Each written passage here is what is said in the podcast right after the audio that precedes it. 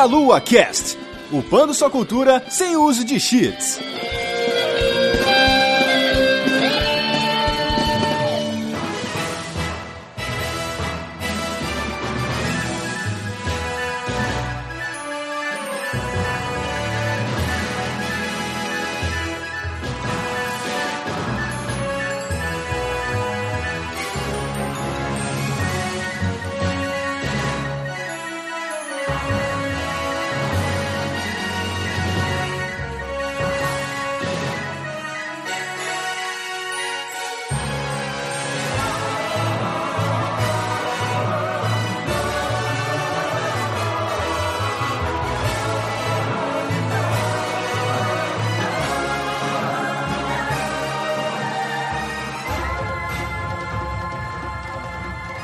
Saudações, queridos ouvintes! Estamos começando mais um Meia Lua Cast. Eu sou André Bach, tô aqui hoje com Vanessa Reis. Oi, gente, tudo bem? E aqui também com convidados especiais. Temos os convidados Anderson Timóteo, do Shark Tuxa.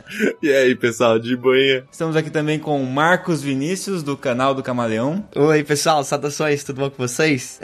e também, juntamente conosco, Ricardo Paleari, do Pokémon Mega Gen. E aí, galera, beleza? Bom, pelo nome vocês já estão sacando aqui que a gente vai falar justamente de Pokémon. A gente já falou de Pokémon em outro podcast que vai estar linkado aí, mas agora a gente vai dar um outro enfoque. Mas antes de começar o cast em si, eu queria que todos vocês, começando aqui pelo Anderson, falassem sobre o canal de vocês, sobre o que vocês fazem nesse âmbito aí do Pokémon. Olá, pessoal, meu nome é Anderson, mas também conhecido como Shark ou Xuxa, depende de como você quer zoar. Faz aí um ano e pouquinho que eu tenho um canal e eu tento focar no competitivo, mas também um pouco no casual, então se inscreva lá, é bem divertido, dá pra dar muita risada. Né? Muito bem, muito bem. E você, Marcos? Bom, meu nome é Marcos, tenho um canal de Pokémon já faz 4 anos, estamos partindo aí pra 5 anos. É um dos maiores canais de Pokémon do Brasil. Uhul! Estou falando de Pokémon em geral, menos competitivo que não aparece muito por lá. Sempre tem planos para adicionar, mas sei lá, acho que eu fico um pouco receoso de colocar, assim. Mas tem planos e inclusive eu acabei puxando a Mega, a Mega Gen junto comigo para me dar uma força nesse, nesse lado. E aí agora acho que já dá pra, pro Ricardo entrar, que é o Ricardo que é o dono da, da page da Mega Gen e trabalha com competitivo. Massa, massa. E o Ricardo? E aí, galera, bom, meu nome é Ricardo Pagliari, né? Como o Marquito já falou aí, é, eu sou o dono da, da página Mega Gen, uhum. que é um grupo do Facebook. Minha mídia não é o YouTube, né? Minha mídia é o Facebook. Então eu trabalho mais com texto e tal. Uhum. E meu grupo, ele é o maior grupo, né, de Pokémon do Facebook. E a gente trabalha com todos os temas possíveis, tanto competitivo, anime, notícias e tudo mais. Então é isso. Cara, grupo grande de Facebook é dor de cabeça às vezes. Né? É. Tem mais de 28 mil pessoas nesse grupo. Cara, eu não consigo imaginar a sua dor de cabeça. é, dá, dá, um trabalho legal. Mas a gente tem uma equipe de administradores bem boa, assim, então eles conseguem botar a casa em ordem. Muito bom, que legal. Bom, estamos em boas mãos nesse cast, então, antes de começarmos oficialmente, vamos para os nossos recadinhos. E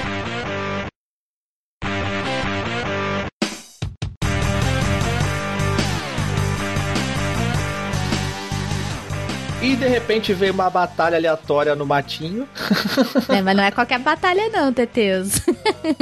A wide Vanessa Period. É, fi, tem que ser treinador forte dessa vez, né? E aí, gente, como vão vocês? Aí estamos, né? Como vocês perceberam, estamos aqui falando de competitivo Pokémon. E, e é uma delícia desse cast, né? Estamos com ilustres convidados maravilhosos e delícias Exato. aqui, acrescentando muito ao nosso conteúdo. E eu tô invadindo aqui esse cast porque infelizmente não pude gravar. Todo mundo sabe que eu também sou um treinador Pokémon, né? Gravamos lá atrás o cast Pokémon, mas sei que o pessoal aí representou bem, mandou bem. Sim, mas tem muita delícia nesse cast, cara. Nem você fica tranquilo. Então, gente, é, alguns rápidos avisos. Tá chegando ela, a nossa querida BGS. Ai, que delícia, cara, de BGS. Está chegando a Brasil Game Show. Será em outubro, na Expo Center Norte, né? Aquela casa mais antiga que a gente adora, na Zona Norte de São São Paulo de 11 a 15 de outubro, galera. Ingressos à venda diretamente no site e vocês podem adquirir ingresso passaporte ou ingresso também, se você quiser ir um dia ou dois, ingresso individual. E também, galera, temos o ingresso premium que dá acesso aos cinco dias do evento, incluindo o dia da imprensa. Então é bastante coisa para fazer, né, Teteus, nesse evento. Exato. Vai lá e já garante seu ingresso e vai lá encontrar a gente para rolar aquele abraço delícia, encontrar o pessoal do Meia Lua, jogar joguinhos. Ai, que delícia, cara.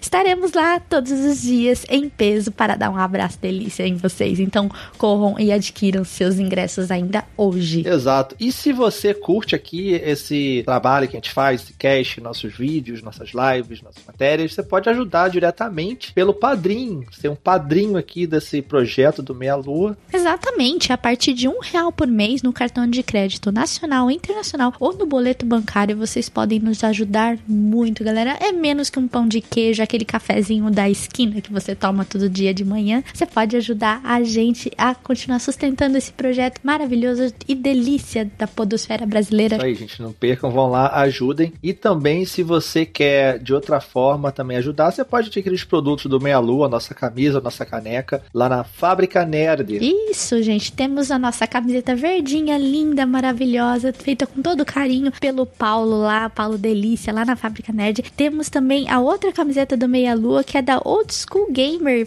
com a arte do Mario Nakano. Então vocês podem adquirir essa camiseta linda também. Temos a nossa caneca para você tomar aquele café, aquele suco de laranja delicioso nos seus cafés da manhã. E também, Teteus, a gente tem os cases, né? Que é para acomodar os uhum. controles e evitar quedas bruscas e você não vai perder ele, né? Então, galera, além de comprar esses produtos, tem muitos outros produtos lá. Vocês podem já fazer um sacolão, colocar tudo no correio de uma vez só e adquirir vários produtos nerds para você. É muito legal, gente. É muito produto bom. Eu tenho uma almofada linda aqui da Fábrica Nerd. Gente, comprem, vale muito a pena. Exato, gente. Então vão lá, aproveitem. E também, se você quer também financiar a gente, mas de uma forma mais profissional, assim, com o seu produto, você pode divulgar seu produto aqui nesse espaço, aqui que tem no início do podcast, ou também de outra forma, uma live, que seja alguma coisa do tipo, entrando em contato com a Juliana, que vai cuidar dessa parte pra gente. No e-mail jujubavi.gmail.com Gente, essa semana tá chegando a semana mais importante dos gamers, né, da galera que curte jogos aí, essa indústria bonita, que vai ser E3, cara. Delícia de E3, sonhos molhados para todos os lados, Ai. promessas que nós nunca iremos ver cumpridas, né? Jogos que nunca vão ser lançados, mas é isso aí. Ai, cara, olha, nem te falo nada, cara. Exato. E3 chegando, né? Estaremos acompanhando por aqui. Você terá cobertura aqui pelo Meia Lua, então fiquem atentos à nossa programação, porque estaremos falando tudo sobre a E3 e acompanhando esse evento, não tão de pertinho, mas ali através da nossa tela estaremos vendo o que estará acontecendo. Sim, sim. Então vai ter cobertura para todo lado, gente. Dessa vez eu e o Renato não vamos. A gente foi ano passado, eu e o Renato uhum. lá na E3, em Los Angeles. Me desculpe. Ai, me desculpe se eu fui na E3. É, tô pagando as contas até hoje mas beleza. Mas é verdade mesmo. Tá parcelado no cartão?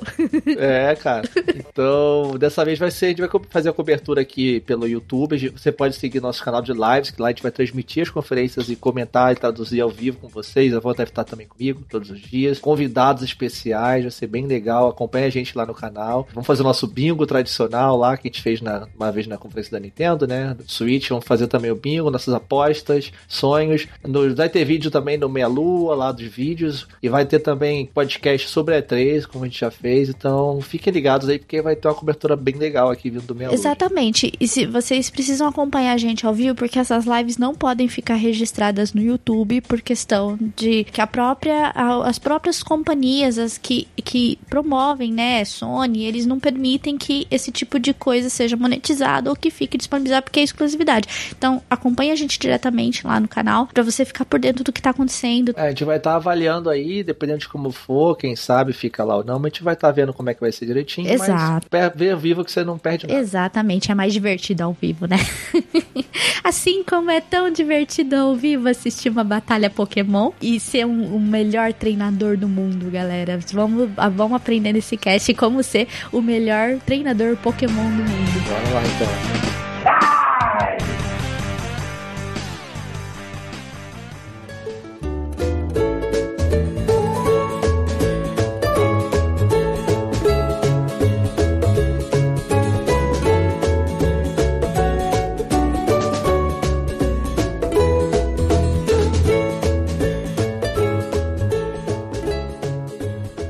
Tema hoje Pokémon. Vamos falar do Pokémon Sun and Moon e a gente vai também falar sobre, principalmente, dar um enfoque aqui também competitivo, que é algo muito interessante, né? Uma vez que quando a gente pensa as pessoas que não estão habituados com videogame competitivo, com cenário de games competitivo, ouvem e lembram de competitivo, lembram de esportes, lembram de LoL, né? Lembram de MOBAs. E é muito legal a gente saber que existe um cenário todo é, estruturado, competitivo. Para Pokémon, que é um jogo que, poxa, todo mundo entrou em contato, nem que tenha sido, né, como eu, lá antigamente no, no Game Boy tijolão preto e branco. Saber que as estruturas básicas desse combate ainda são as mesmas, mas com muitas adições e muitas modificações, que é o que eu vou tentar entender aqui perguntando para vocês, porque realmente eu, eu devo estar bem desatualizado. Vamos começar falando sobre o próprio Pokémon, o Sun e o Moon, que foi lançado ano passado, Van? Sim, a gente vai começar por ele porque é o último cast que nós gravamos, a gente foi até o Omega Ruby, então a gente falou mais a respeito dos jogos profundamente, as histórias abordadas, mitologia Pokémon. Para conectar com o Pokémon competitivo, a gente precisa falar um pouco de Sun Moon, que ela trouxe várias mudanças, Pokémons novos, outros movimentos, então a gente precisa entrar em detalhes sobre o jogo antes da gente entrar no competitivo em si. Então, para isso, você quer dar uma sinopse para nós, né? Alguém de vocês, uma sinopse sobre o enredo de Sun and Moon? Obviamente que o enredo é alguém que, que é um garoto que né, escolhe um Pokémon e sai lutando com seus Pokémons, ok. Mas qual é a, a história por trás de tudo isso? o jogo agora você pode selecionar, há bom tempo já você pode selecionar o sexo, né? Então você pode ser tanto é, menino ou menina. Uhum. Mas a história em si gira em torno de um personagem que acaba se mudando de uma região para outra, no caso a região de Alola, e ele acaba se aventurando nessa região que possui várias ilhas. Só que diferente do que é os outros jogos, esse jogo tentou dar uma diversificada Uh, nos outros jogos nós tínhamos líderes de ginásio. Uhum. Era um padrão do, do Pokémon, né? Você tinha que desafiar os líderes. Tradicional já, né? Exatamente. Conseguir as insígnias e ir pra Liga Pokémon. A Liga Pokémon ainda existe, só que ela literalmente está sendo feita nesse exato momento que esse personagem chega ali. Então ela tá sendo criada ainda. E aí ele tem que passar por alguns desafios, passando pelos Carrunás, que são os caras mais, vamos dizer assim, os mais é, fortões de lá lá, aí você vai estar qualificado para ir para a liga. Mas ainda assim segue um pouco do ritmo do que eram os outros jogos. Eles só tentaram dar uma mudada para não ficar tão igual assim. Particularmente eu não gostei, mas ainda assim é, é legal. São muitos anos acostumados com, com, o mesmo formato, né? É difícil quando você muda, é muito arriscado, né? Eu falo por mim, eu não gostei muito. Na época eu conversava muito com o Ricardo. Eu falava que era uma coisa meio tosca, né? Ter mudado. E tipo, eu não concordava muito com isso. Achava um pouco chato, pra ser sincero. Ok, na, na hora que você joga é legal, mas depois fica aquela coisa, sabe? Fica aquela sensação que tá faltando alguma coisa. Pra sentir que tava jogando Pokémon, né? Eu não sei se a gente vai chegar a discutir isso depois, mas a mudança para não ter mais ginásio foi uma mudança muito drástica que muita gente recebeu mal. Uhum. Eu gostei da mudança porque é, é uma maneira de você inovar, né? Você mudar um pouco aquele padrão que a gente tá tão acostumado. Com certeza. Mas eu não acho que eles aproveitaram a ideia de uma maneira muito boa. Exatamente. Porque você percebe que os trials eles começam com ideias legais, você vê coisas bem diferentes do que você estava habituado no ginásio, mas você vai percebendo que do meio pro jogo para frente, os trials vão ficando relaxados, sabe? Praticamente não tem nada, praticamente é uma batalha como se fosse líder de ginásio mesmo. Uhum. Entendi. A coisa vai se perdendo ao longo do jogo. Uhum. Não, não teve uma personalidade tão forte é. porque acabou sendo o ginásio disfarçado de trials e não ganhou característica própria de repente. É, a coisa é nova lá no início, mas depois de um tempo ali no jogo, você percebe que eles relaxaram e faltou criatividade para continuar. Sim. Ah, saquei. Já que vocês estão falando da mudança do enredo, né, e, e da, desse comportamento da, das mudanças de ginásio, etc., quais outras mudanças a gente pode observar, até mesmo em termos de gameplay, em relação aos antecessores? Quais inovações que trouxe, ou mudanças, ou às vezes retorno de alguma outra mecânica? É, acho que ter tirado os HMs, né? Sim. É. é, não tem mais HMs, isso é uma mudança bem considerável, né? Porque os HMs eram uma coisa clássica. Então, o que substitui é o chamado Pokéride, Pokémon que faz o papel de surf e é um Lapras que você pode usar em qualquer lugar que tenha água. Uhum. que mais? O Fly é substituído por um Charizard, que você pode usar ele para voar para qualquer lugar. O que é uma ideia bem legal. Uhum. Ainda assim fica, tipo, seria muito legal legal se fosse se você pudesse escolher o Pokémon, entendeu? Sim, sim. Exatamente. Mas eu achei muito mais interativo do que ter deixado os HM. Com certeza. Até porque os HM você tinha aquela história dos HM Slave, né? Você usava um Pokémon só pra colocar HM. Aham. Sim, você tinha um padrão também, né? Você pegava sempre um Pokémon pra fazer tudo. E agora não tem mais essa necessidade. Eu achei isso bem válido. Uhum. Uma, uma segunda mudança, que não é bem uma mudança, né? Mas é uma mecânica mais ou menos nova, que traz bem nostalgia, que é o, o de tirar foto. Pegando do Poké Snap do 64. Isso, isso. Você vai em alguns lugares determinados do mapa, você olha por um buraquinho assim, aí você vê os pokémons do ambiente, né? Uhum. E você pode tirar fotos dele e tal. E você recebe uma pontuação pelas fotos. Tanto que eles fazem uma brincadeira, né? Você tira foto, manda ali, né? Um quadrinho com várias fotos. Uhum. Aí é como se essas fotos fossem mandadas para uma rede social. E aí recebe frases avaliando aquelas fotos. Então é uma brincadeira tipo Snapchat. Ah, que massa, cara. Bem mais moderno, né? Não é que revelou a foto igual era o Snap. Exatamente. mais condizente com as redes sociais hoje. Poxa, Snap pra mim é um jogo que eu, que eu gosto muito, assim, pelo que ele é, assim, de diferente. Sim, é muito divertido. Sinto falta disso hoje em dia e bem legal que eles fizeram pelo menos essa, essa referência aí. Sim, mas não crie grandes expectativas também. É, exatamente. É como se fosse uma versão teste, porque são poucos lugares que você pode tirar foto e são bem poucos pokémons, não tem muita variação, sabe? Uhum. Mas quem sabe aí numa continuação, num próximo jogo, eles aproveitem melhor e coloquem, né, mais possibilidades. É, até hoje eu não me conformo do Wii U ser um tablet e não ter saído um Snap pra Wii U, cara. Pois é. Mas só pra acrescentar o que o Palhari disse, é importante a gente lembrar também que Pokémon ele sempre tenta ficar inovando, trazendo coisas, mas por exemplo, numa possível oitava geração, é possível que a, gente não vê mais nada disso, que eles mudem tudo. Uhum. Porque eles têm esse costume de adicionar coisas, Uhum. e algumas coisas são muito legais, e eles não permanecem com aquelas coisas. Eu não sei qual o critério deles, e algumas coisas que são péssimas, às vezes eles decidem continuar, às vezes eles decidem tirar. Exato. Na verdade, uma grande crítica que eu tenho com alguma coisa que foi adicionada em Sun Moon é o Festival Plaza, que Nossa. é o sistema pra você entrar online no jogo, pra você batalhar, fazer troca. E antigamente no XY era muito melhor, porque você já tinha acesso àquilo na sua cara, assim. Toma, tá aqui, entendeu? Tá na sua cara. Aquele não. Você tem que acessar aquele lugar e é uma confusão total pra você ficar indo nos- nos- nas coisas. É. Eu achei muito ruim. Tem coisas que são muito legais, tem coisas que são ruins. A gente descobriu recentemente que existia, talvez, de o Pokémon ficar seguindo a gente nesse jogo, mas parece que foi uma ideia que foi cortada Olha só. e só ficou no data do jogo, né, Palhari? Exatamente. Nas informações né, do jogo, você tem quadros de movimentação para todos os pokémons, tanto andando quanto correndo. Caramba. E isso não foi usado. Quem sabe vai ser usado no futuro. Sim. Pô, com certeza, né? Isso aí é desde o do Pikachu andando atrás lá no, no Yellow já é uma coisa legal, né? Sim. Só uma aspas aqui, eu vi o nome do esquema, né? De, essa mecânica de tirar foto se chama Pokéfinder. Pokéfinder, isso. Eu concordo, essa questão do, do Plaza foi triste, cara. E se eles tivessem colocado no Plaza, por exemplo, uma forma de você ficar trocando item, trocando Pokémon, mexendo na box, assim, beleza. Só que você precisa, pra você mexer na box, você precisa sair do Plaza. É. Ou seja, você vai ter que desconectar, voltar tudo de novo, aí você entra de novo. Não é nada prático. Não. Não, não é prático. É divertido, eu tô no level 70 e quase 80 no Plaza, mas é só pra ficar correndo lá mesmo. E o serviço online você tem que ficar toda hora conectando e desconectando. Não tem uma opção de você só deixar ligado lá. É, né? exatamente. É, se você consultar a comunidade, é quase um consenso assim, de que todo mundo odeia o Plaza. É muito ruim.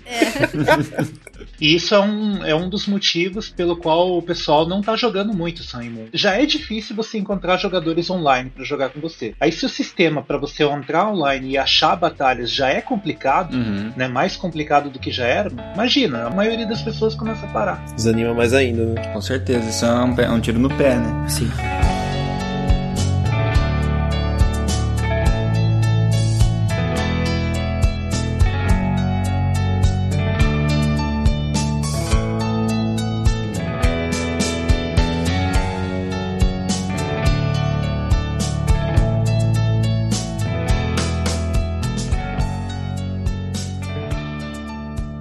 Cenário competitivo que começa a cada vez se solidificar mais, é, vocês acham que a Nintendo, Game Freak, né, tem, tem mantido um cuidado com o, single player? Ou realmente é um jogo que está começando cada vez mais se, se- aumentar a sua duração por causa do competitivo. As pessoas estão começando a pensar mais no competitivo. Ou, ou as pessoas ainda compram Pokémon para jogar sozinhas e, e, nem interagir com ninguém, por exemplo. Eu acho que as duas coisas. O problema é que eu acho que, por exemplo, é, jogar o competitivo é uma coisa que eu sempre disse lá na Mega Gen. A própria Nintendo, no caso a Pokémon Company, ela não te incentiva muito a jogar o competitivo, uhum. sabe? O incentivo dentro do jogo, quando você compra o cartucho ou o jogo digital e coloca para jogar, até você terminar o jogo, muita gente termina o jogo e não tem essa noção que existe um competitivo mesmo girando ali acontecendo, sabe? Até mesmo nos próprios sites da Pokémon Company, quando acontecem alguns eventos, uma vez eu falei, inclusive, acho que foi pro Palhario ou pro Shark, eu não lembro, que era, foi do ano passado, VGC do ano passado, que eles colocaram lá no site deles uns exemplos para você montar o time para você fazer o teu time lá, que se eu não me engano era com os lendários. Uhum. O exemplo era escassíssimo, tipo, você não, você não tinha noção do que estava acontecendo ali. Eles te colocaram uma ideia e, tipo, se vira agora. Uhum. Se não fosse por páginas igual a Mega Gen, igual é, sites que são dedicados, que nem Smogon, pra competitivo, eu duvido muito que rolaria o competitivo até hoje ainda. Porque muita gente não se interessa, acaba não tendo interesse porque o próprio jogo não te joga para isso, sabe? Então vem muito da galera tá ali numa página que gosta, num canal que gosta e vê que a galera tá jogando, que tá competindo, e aí acaba vindo interesse. É a comunidade então que, que fomenta isso. É, que vai atrás. Sim, né? exatamente. A, a própria comunidade. Quando eu comprei o, o meu Pokémon X, que eu, foi quando eu voltei a jogar Pokémon, foi por causa de um amigo nosso aqui, o Alan, que ele tava jogando, ele falou, ah, Vanessa, aqui tem competitivo Pokémon, tá? Eu falei, ah, sério, eu acho que vou comprar. Eu peguei e comprei, cara. Eu fui lá, comprei o 3DS, eu comprei o, o Pokémon X, falei, ah, vou investir nisso agora, vou começar a aprender. Ele me incentivou a jogar. É, todo o estilo do jogo, desde os primeiros, você, o estilo de batalha sempre foi singles, velho, um contra um. Aí o competitivo mesmo, da oficial da Pokémon Company, é batalha em dupla, velho. E não tem um estilo só de singles. Caramba, é. Isso é uma coisa curiosa mesmo, é, é bem que o Shark falou, porque se você jogar o modo história, né, eu acho que desde da quarta geração pra frente, porque o, G, o VGC no formato Doubles, que eu me lembre, ele começou em 2012, mais ou menos. Desde os jogos daquela época até hoje, se você jogar o modo história, você mal enfrenta batalhas em duplas. Exato. Então você não tem a prática, sabe, de você pelo menos testar ali aquela situação de batalhas em duplas. Você só tem o pós-game, né? Uhum. Aí você vai lá e enfrenta, seja a Battle Mason, a, a Battle Tree, o jogo que for, tem aquele formato. Mas ali não é um lugar para você aprender, porque a inteligência artificial é basicamente no hack. Uhum. É, ela quer te ferrar no hack e o computador não faz trocas. Então, se o computador não faz trocas, ele não te ensina a jogar. Sim. Uhum. Esse negócio de troca, inclusive, é uma coisa que realmente você não aprende a lidar, né? Você vai jogando sempre do, do seu jeitão lá, e daí quando você jogar com alguém que seja um amigo e começa a ter troca, você já fica todo perdido, né? Então, no modo história mesmo, quando você enfrenta uma IA que é um pouquinho mais esperta e ela troca, você se surpreende, velho. Você fala, ô louco, ele trocou, velho. Sim, trocou, nossa, olha só. Como se fosse proibido, né? Uhum. Se você pegar jo os jogos desde a primeira geração até a última, se você pegar um jogador casual que clica Earthquake em qualquer Pokémon no, do início ao fim do jogo, ele termina o modo história em qualquer geração. Sim. então, assim, você não precisa aprender nada para poder terminar o modo história. Tanto que tem aquela brincadeira, se você vê, alguns youtubers já fizeram isso, de fazer uma brincadeira de pegar só uma Magikarp e terminar o modo história só com Magikarp. Sim, só com Magikarp. Uhum. É possível, porque é muito fácil. Então você não aprende a, a batalhar de fato durante o modo história em nenhuma geração. Uhum. Eles não incentivam isso. Não precisa ser estratégico, né? Exato. E sabe qual é a ironia disso tudo? É que ultimamente eles vêm criando muitos pokémons que só funcionam bem em doubles. Mas isso foi uma adição deles de, não sei se de XY pra cá ou de horas pra cá, mas da, em Sanimon adicionaram muita estratégia boa em doubles mesmo. E diminuíram um pouco do roubo que era o Sleep. E eu acredito que a tendência seja essa daqui pra frente, porque como o competitivo vem sendo doubles, eles vão continuar adicionando pokémons que se encaixam melhor em batalhas duplas do que na single. Uhum. E aí eu não sei qual que é a deles, porque o jogo inteiro, como o Palhari falou, a maioria do tempo é single. Exato. Vou aproveitar a deixa que vocês deram então. Quais as principais influências que o Pokémon, o Sun e o Moon trouxeram pro competitivo agora no cenário de 2017, com história de Z-Movies e outras mudanças? É, os z Z-Moves são a grande mudança, né? E os campos também, né? Dos tapos. Os terrenos já existiam, né, na sexta geração, mas eles não eram usáveis, digamos assim. Sim. Você tinha que gastar um movimento para poder colocar o terreno em campo. Uhum. Já os tabus não, eles entram no terreno e automaticamente ativa, né? Então é mais prático. Por competitivo, acredito que foi uma das melhores coisas que aconteceu. É. E os Z-Moves, né, como o André falou, que são, para quem joga Smash Bros, são como aqueles Final Smash. É um ataque muito mais poderoso do que os outros, que tem como objetivo nocautear, né, num só, Uhum. mas ele só pode ser usado uma vez na partida. Então é um movimento bem decisivo. Você tem que escolher muito bem o momento para você usar ele. E ele pode fazer muita diferença. Sim, demais. Tanto acertando ele quanto errando, né? Então é bem decisivo esse tipo de movimento. Uhum. Foi uma adição bem interessante em Sunimo. É verdade. Legal. Os terrenos foi a coisa que eu mais gostei do jogo novo, assim. Eu adorei a inserção dos terrenos. Que ele te deu várias chances de você agir. Por exemplo, proíbe golpes de prioridade. Então, deixou o metagame bem legal isso aí. O terreno também foi uma adição que fez com que o Sleep ele fosse nerfado um pouco. É. Porque na geração passada, Dark Void e Spore era muito usado, velho. Aí nessa geração você quase não vê essas coisas. Nem Spore, velho. Tem na opção você não vê. Por causa do terreno do Tapo Coco, que não deixa ninguém que tá no chão dormir. E o terreno da Tapo Fini, que também não deixa ninguém tomar golpe de status. Então é algo bem interessante também. Legal. Só que em contrapartida, como eu ia dizendo, é, que era uma coisa que inclusive eu debatia muito com o Palhari ano passado, que eu não me conformava com a ideia deles terem adicionado a Mega Evolução e depois simplesmente abandonar elas pra adicionar a Z-Move. Ok, uma coisa é bem diferente da outra. Tudo bem que eles não precisavam adicionar, tipo, uma lista de Mega Evoluções novas, mas eu me senti muito carente vindo de XY com as Mega Evoluções. Vamos supor, se eu começasse em XY, começasse a curtir Pokémon XY, eu, eu me senti muito mal de chegar na sétima geração e simplesmente não ter a Mega Evolução. E muito menos acesso a elas, porque demora muito pra você ter.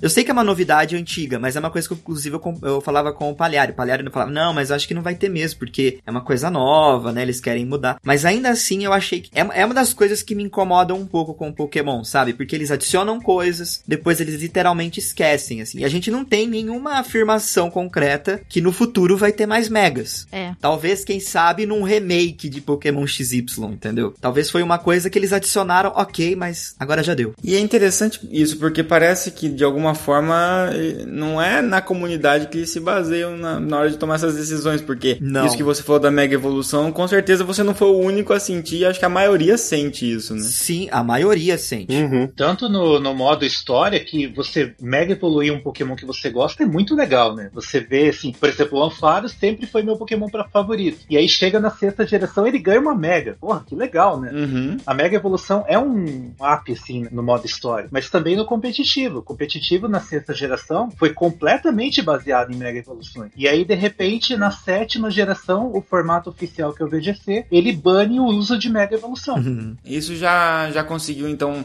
tirar uma dúvida minha. Eu, eu venho, às vezes, de um pouco do, do, de um card game, por exemplo, jogava Magic quando eu era mais novo e tal. E eu, eu lembro sempre das cartas que eram banidas, né? Eu ia perguntar justamente sobre isso, se existia algum tipo de Pokémon que era banido nas competições, né? No modelo de VGC, né, vários Pokémon são banidos. Os chamados míticos, Uhum. né, por exemplo, Mew, Celebi, Esses que você não ganha no modo história, você tem que pegar por evento. Sim. Uhum. Jirachi, Darkrai, Deoxys, todos esses Pokémon são banidos por padrão, mas tem algumas regras que variam de geração para geração. E por enquanto, agora na sétima, o uso de Mega Evolução não é permitido. É. Justamente porque eles querem né, que os, jogadores usem os Z-Moves. Não que um exclua o outro. Você pode usar uma Mega Evolução e um Z-Move ao mesmo tempo. Isso não tem problema. Mas não né, no mesmo Pokémon, em Pokémon diferentes no mesmo time. Isso é permitido. Às vezes querem forçar que a estratégia dependa de Z-Moves, né? Eu acho, né, particularmente, que no VGC do ano que vem, que o VGC muda um pouco as regras de ano para ano, né? Uhum. Eu acredito que o VGC do ano que vem ele já permita o uso de todos os Pokémons, que não sejam só de Alola, e também as Mega Evoluções, né, para esse metagame ficar completo. Sim. Uhum.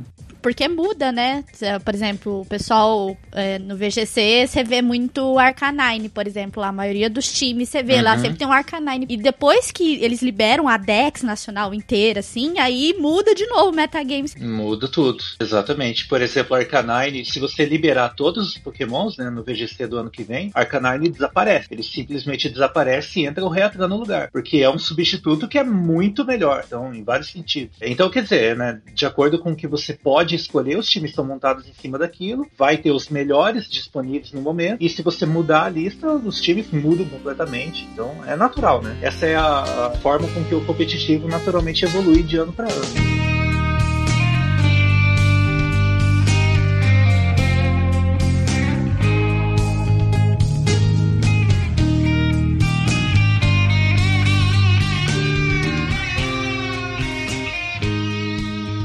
Van, o que, que, que, é importante frisar no Pokémon competitivo? Como, por exemplo, é, as vantagens e desvantagens dos tipos de Pokémon. Quais tipos existem de Pokémon hoje? São muitos mais do que eram antigamente. É, e essa história do, dos IVs e EVs também, né? Que são coisas muito é, mais recentes né, na história do, do Pokémon. O que, que, pode, que a gente pode frisar de mais importante nisso, Van, pra gente poder colocar em discussão aqui? A gente fechou a, a sexta geração aí só com 18 tipos, não teve nenhum um acréscimo né? Então. Só. Só 18. Só.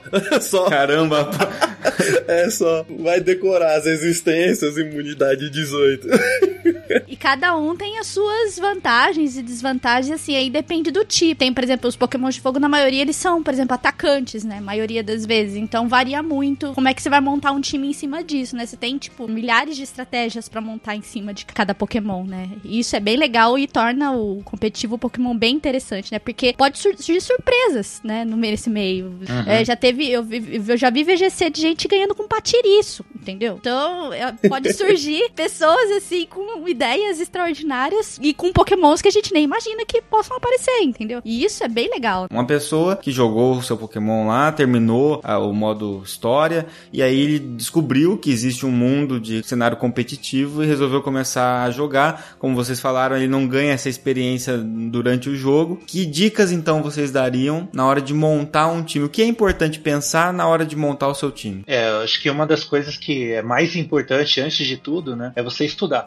Uhum. Literalmente você tem que estudar bastante, porque como vocês falaram, né, são 18 tipos, é muita coisa. Então, é a primeira coisa que basicamente você tem que aprender é o que tipo que bate em qual e qual resiste qual. Não pense que só são 18 tipos e é isolado, eles têm combinações, então cada Pokémon pode ter um ou dois tipos. É tipo um Jokenpô monstruoso, né? né? Exato. Por aí. É, então isso é básico, né? Você tem que saber quem bate em quem, tem que decorar a tipagem de cada Pokémon, né? Então, não só saber quem que bate em quem, mas o que que cada Pokémon é. Esse é o primeiro passo, eu acredito. E o segundo passo é você saber quais movimentos cada Pokémon pode aprender, né? Então, você cria o que a gente chama de sinergia, né? Esse é o primeiro passo onde você tem que pensar na hora de criar um time. Não é interessante para o competitivo você, por exemplo, criar um time com seis Pokémons do tipo fogo. Porque daí o oponente pode ter um Pokémon do tipo terra, soltar um monte de Earthquake e todos os seus bichos caírem. Então você tem que ir compensando assim, os tipos de, digamos assim, você monta um Pokémon, ah, eu quero jogar com Reatran, eu gosto do Reatran. Só que o Reatran, ele é muito fraco para terra. Então é interessante acrescentar no time um Pokémon que cubra essa fraqueza do Reatran. Então eu vou colocar, por exemplo, um Pokémon que voa, uhum. porque se eu esperar um ataque de terra, eu coloco um Pokémon que voa e aí eu tô seguro. Então é assim que funciona. É claro, esse é o pensamento pensamento ingênuo, né? Não é assim que, que funciona na prática. Sim, sim. Mas é o pensamento básico. É o mínimo que a gente tem que ter de noção, né? Aí depois tem os itens também que podem te auxiliar mais ainda nessa cobertura de alguns Pokémon. Tem itens que podem te salvar de determinadas situações. Então, vai pensando num formato de um castelo. Você vai montando, é uma coisa em cima da outra. A hora que você vê, ok, meu time tá completo. Principalmente no VGC, que tem muitos Pokémons que entram com essa função para ficar ajudando o outro Pokémon Pokémon. Às vezes um, um, Pokémon só tá ali pra uma única função. O resto ele é meio que inútil, assim. E é só pra, sei lá, às vezes subir uma condição de clima, ou até mesmo um campo. É, é sempre assim, é uma coisa escalando em cima da outra. E lógico, aí depois vem os EVs, porque você tem que saber também como o Pokémon é, se ele é um Pokémon atacante físico, se ele é special, se ele é um Pokémon defensivo, então você tem que saber o que você tem que aumentar, sabe? Então aí vem um negócio de cálculo que é onde as pessoas começam a achar muito complicado. E aí começam a se afastar, porque elas, elas começam a achar, mas nossa, é tudo isso, meu Deus. eu só queria me divertir. É, eu né? era só pra mim colocar o meu Charizard no campo, entendeu? Só queria isso, velho. Então, assim, muita gente não gosta disso, sabe? Acha que é uma loucura, prefere simplesmente ser como era a primeira geração. Que muitas, muitos pokémons na primeira geração era basicamente o que o Ricardo falou. Era Earthquake ou Surf, sabe? E metia bala. É, é isso que eu ia, que ia comentar. Eu, eu sou dessa da geração antiga, assim, que jogou os, os primeiros e depois ficou sem jogar, depois joguei o, o Black e depois também fiquei sem jogar. Então, assim, eu tenho muito pouco conhecimento do cenário atual. Mas a impressão que eu tinha, por exemplo, é que no início do Pokémon, se você colocava, usava aquelas habilidades que aumentavam, por exemplo, velocidade, que aumentava a defesa, que reduzia o ataque do oponente, a impressão que dava jogando sozinho é que não valia a pena gastar tempo com esse tipo de coisa, gastar turno com isso. Era só sair atacando que, que beleza, você, você vencia. E quando. E, no modo história de fato. E quando você jogava de dois um com o outro, a gente falava realmente, não vale ficar trocando, porque se você punha lá o, o seu. O, Pokémon, o cara vinha com um Pokémon de água, você entrava com o seu elétrico. Aí o cara fala, puta, é elétrico. Ele trocava por um de, de pedra. Aí você fala, pô, é de pedra. Aí eu trocava por um de água. E aí parece que ficava nessa. nessa pô, não aguento mais trocar, vamos lutar de verdade, né? Mas quando a gente vai pra porrada. É, mais ou menos isso. O competitivo literalmente morre nesse vortex que você acaba entrando aí de trocas. E acontece isso mesmo? Fica trocando? Como é que é? Não, existe isso. Ainda existe. Você precisa ter aquela previsão das coisas. Exatamente. Você tem é. que ficar trocando. Essa é a palavra-chave no competitivo, Sim. é o predict. Né? Porque às vezes a troca que você vai fazer é o que vai te salvar, entendeu? Se você dormir ali, o Pokémon que você acabou sacrificando morreu, acabou o seu time, entendeu? Às vezes por uma escolha, uma decisão que você não fez, que você poderia ter feito, acabou. Então, isso te prejudica bastante. Mas ainda existe, isso é um conceito muito importante no competitivo. Essas previsões que você faz, você tem que trocar o Pokémon. Por exemplo, ah, eu tenho certeza que ele vai usar o ataque elétrico do Pikachu. Então eu vou trocar, mas ele pode não trocar. Aí, tipo, foi bom para você. Você acabou trocando, não levou o golpe, agora você tem um turno livre para você, entendeu? Então é uma sequência de decisões que você tem que tomar. É, é aí onde começa de fato a mágica do competitivo. Então é uma coisa ainda muito importante. Mas na primeira geração, eu acho que era uma coisa muito óbvia e também era uma coisa um pouco chata, né? Porque você não tinha muita estratégia. Era simplesmente vai com tudo, entendeu? Earthquake acertava em vários pokémons que não poderiam acertar, por exemplo, sabe? Uhum. Tinha umas coisas que eram muito bizarras na primeira geração. Então, obviamente, essas coisas foram mudando e, enfim. Mas é como eu te disse, isso assusta quem não, não tá no meio. Com certeza, com certeza. É, isso, que nem o Marcos falou, essa história de IVs e EVs, né? É, isso aí é matemática pura. Você vai se preocupar com quanto dano você quer causar e quanto você quer resistir. Então você pode treinar o ataque do seu Pokémon ou pode treinar as defesas dele. Ou pode treinar a velocidade também, se você quer deixar uhum. ele mais rápido. Então isso vai de acordo com o Pokémon. É um, um exemplo bem simples. O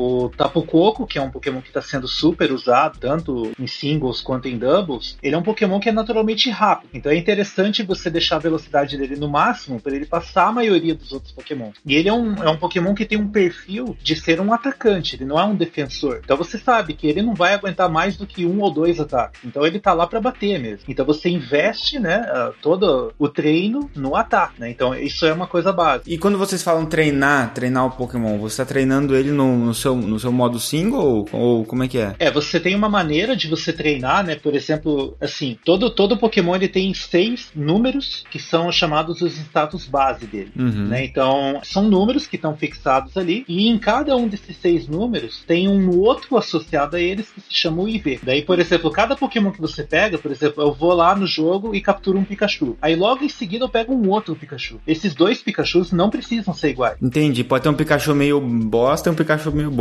Exatamente. Pode ser que tenha um bom. Então a ideia é o que? Você pegar esse bom e treinar ele. Só que daí pegando ele, aí você pode. Não, nesse aqui eu vou investir o ataque e a velocidade. Ah, no outro eu vou investir outra coisa. Então tem esses números que podem variar. Né? Esse lance de buscar um Pokémon bom, ele entra no lance de você ter a reprodução dos Pokémons lá, o breed? Exatamente isso. O breed é a busca do Pokémon perfeito. Né? Exatamente.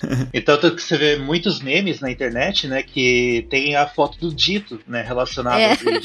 Porque o Dito, ele funciona como um coringa, né? A, a galinha dos ovos de ouro do, do Pokémon é você ter um Dito, que a gente diz com os IVs perfeitos, né? É o, é o melhor Dito que você pode ter, é, o- é aquele Dito que tenha todos os IVs iguais a 31. Isso é, na prática, não existe, legitimamente, mas eles, em teoria, ele é o melhor que você pode usar para poder criar ovos e treinar os melhores Pokémons que você puder. Porque ele funciona como um Coringa, né? Então você pode fazer o breeding dele com qualquer outro Pokémon. Entendi. Legal. E aí a ideia, né, que é, essa história dos IVs, ela é genética, né? Então se você tem um pai ou uma mãe que tenham IVs bons, a tendência é que alguns deles, pelo menos, sejam herdados pelos filhotes. Caramba, hein? Vamos fazer a Lady Mendel do Pokémon. E novamente, aí é onde vai- começa o negócio a ficar muito complicado pras pessoas, entendeu? Realmente.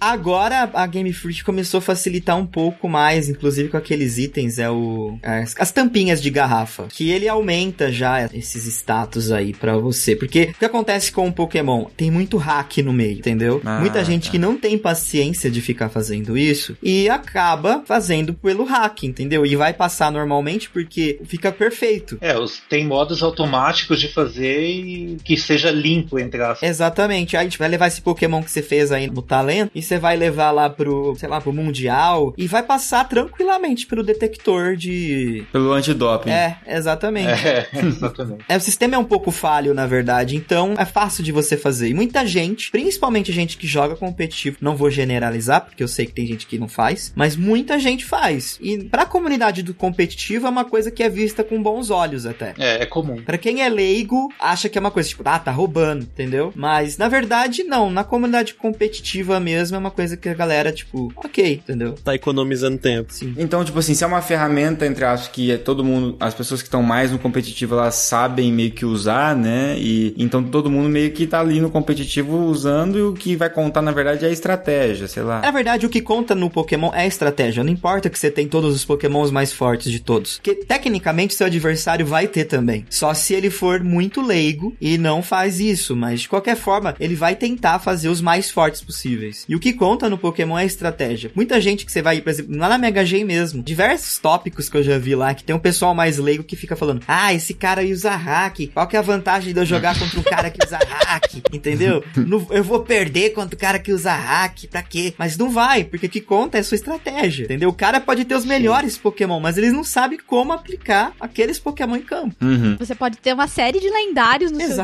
Exatamente. exemplo, que eles têm um status bom e o cara que tem noção de estratégia e sabe usar os Pokémon que ele tem, ele vai ganhar dos lendários que estão lá na cara dele, entendeu? É questão de estratégia. Uma coisa que, que eu achei curiosa que o André falou, né? O André falou assim: ah, esse negócio do- dos IVs e EVs são mais recentes. Isso, na verdade, não, porque eles existem desde a primeira geração. Nossa. Só que aquela coisa, a preocupação com o competitivo, né? Ela começou muito mais tarde. Demorou muito tempo para as pessoas começarem a, a aprender essas coisas e aí saber, né, como manipular e tal, e usar isso em batalha. Entendi. Mas isso sempre existiu. Caramba. Só que era muito difícil você ter controle sobre essas coisas, né? Você criar um Pokémon perfeito na primeira geração e criar um perfeito hoje, cara, são anos-luz de diferença. Uhum. É muito mais fácil. Ainda é complicado hoje em dia. Não digo que é simples, não é. Não é? A mecânica é complicada. Pra você conseguir um perfeito, vai umas horas aí, viu? É, não é complicado. Mas é muito mais fácil do que era antigamente. Então, nem se pensava muito nisso antigamente, né? Então, isso é, é mais recente nesse sentido, né? De que agora é mais acessível e as pessoas se passaram a se preocupar com isso, né? Porque agora é viável você se preocupar. E uma coisa sobre o- os hacks que o pessoal tava falando, o sistema do Pokémon ele não consegue identificar se foi um Pokémon feito por hack ou um Pokémon feito normalmente. Mas o sistema do Pokémon de hacks ele não deixa passar um Pokémon impossível. Então, se você pode tentar criar um Pokémon impossível pelo hacks, mas ele nunca vai passar no online, velho. Então não tem essa desculpa. Tipo, Charizard com Surf, sabe? Isso não vai passar.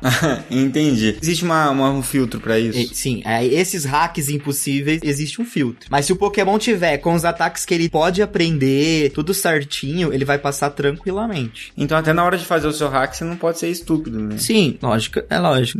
Antigamente, se eu não me engano, em Diamante e Pérola, o online tinha ainda uns problemas. Acho que até em XY chegou a ter uns problemas uma vez, que eu não lembro que Pokémon. Acho que era o Shedinja. Tinha gente conseguindo hackear o Shedinja e deixando ele com Sturdy, se eu não me engano, ou com outro, outro movimento, eu não lembro, outra habilidade. Estavam deixando ele imortal. Acho que foi em XXY que conseguiram. Não é com skill swap que trocava habilidade? Não era Não. isso? É, mas isso era em doubles. é, Ele tá falando que era hack Sim, mesmo. era hack mesmo em singles. Tinha gente abusando de uma época aí que a Pokémon Company deixou passar a Game Freak. E aí tinha gente abusando disso. Eu lembro na época, eu cheguei até a noticiar isso no canal, que tinha gente ah, utilizando um Shedinja meio loucão. E tipo, a galera tava muito pé da vida com isso. Porque às vezes passa, às vezes eles. Aí eles têm que atualizar o jogo. Por sorte, agora nós temos esse sistema de atualização pro jogo receber o patch e ficar atualizado. Mas às vezes acontece desses negócios passarem assim despercebido e aí eles precisam atualizar urgentemente. Mas em competições mesmo é muito difícil. Mas é importante ressaltar aqui, Shark falou que nessas competições não passam, mas é possível sim passar algumas coisas, como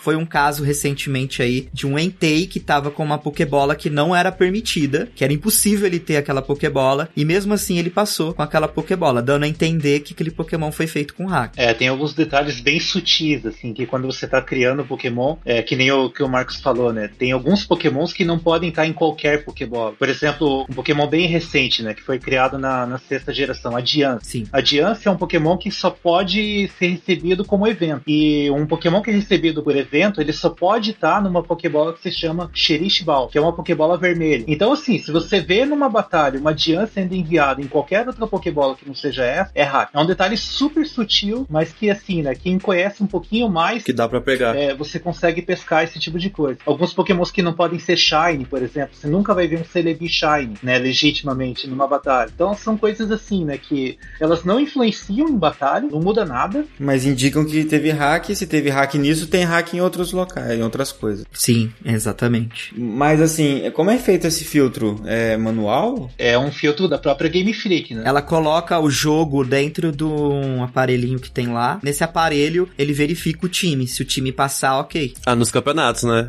Quando você vai começar uma batalha online, os teus times, né, o teu time e o time do oponente são mandados pro servidor da Game Freak, e aí lá, né, tem uma, digamos, uma lista do que é possível e do que não é possível. Então, ele pega os dados do teu time e do teu oponente, vai, compara lá, se tá tudo ok, a batalha começa, se não, a batalha é interrompida, ela nem acontece. Ah, tá. Dá uma mensagem de erro falando, ó, algum Pokémon do time de alguém tá com algum problema. E daí a, a batalha simplesmente não acontece. Você pode ter sido vítima de falsificação de software, né? Só que uma coisa que é engraçada, esse filtro de hack, né? Ele tem que ser melhorado com o tempo. Só que assim, Pokémon existe há 20 anos. E você tem hoje maneiras de você mandar Pokémons desde os jogos lá de Red e Blue para os jogos de Sun Moon. Então eles podem, digamos assim, viajar no tempo. Então, assim, cada geração, né? O mesmo Pokémon, por exemplo, vou pegar um exemplo do Gengar. É, esse mesmo Pokémon, na primeira geração, ele pode aprender certos golpes. Daí na segunda pode aprender outros. Daí na terceira pode aprender outros. Sabe? Então cada geração vai mudando. E aí, de repente, em tal ano, o Gengar ganha um evento. A, a Game Freak distribui ele e aí ele ganha um movimento especial nesse evento Exclusivo. que ele não podia aprender em nenhuma outra ocasião. Então, assim, a lista vai se complicando tanto que às vezes nem o próprio filtro de hack, nem a própria Game Freak sabe mais o que, que é permitido e o que, que não é. Verdade, tem razão. Isso acontece muito, principalmente em XY. Eu, eu gostava de brincar com essas coisas e eu colocava algumas coisas impossíveis, mas sutis e entravam online, porque o filtro não pegava, sabe? Então ele tá cheio de falhas. São falhas menores, mas são falhas, porque indicam, né, que nem eles mesmos sabem mais o que, que eles já distribuíram e o que, que eles não distribuíram. É interessante isso. É verdade, verdade.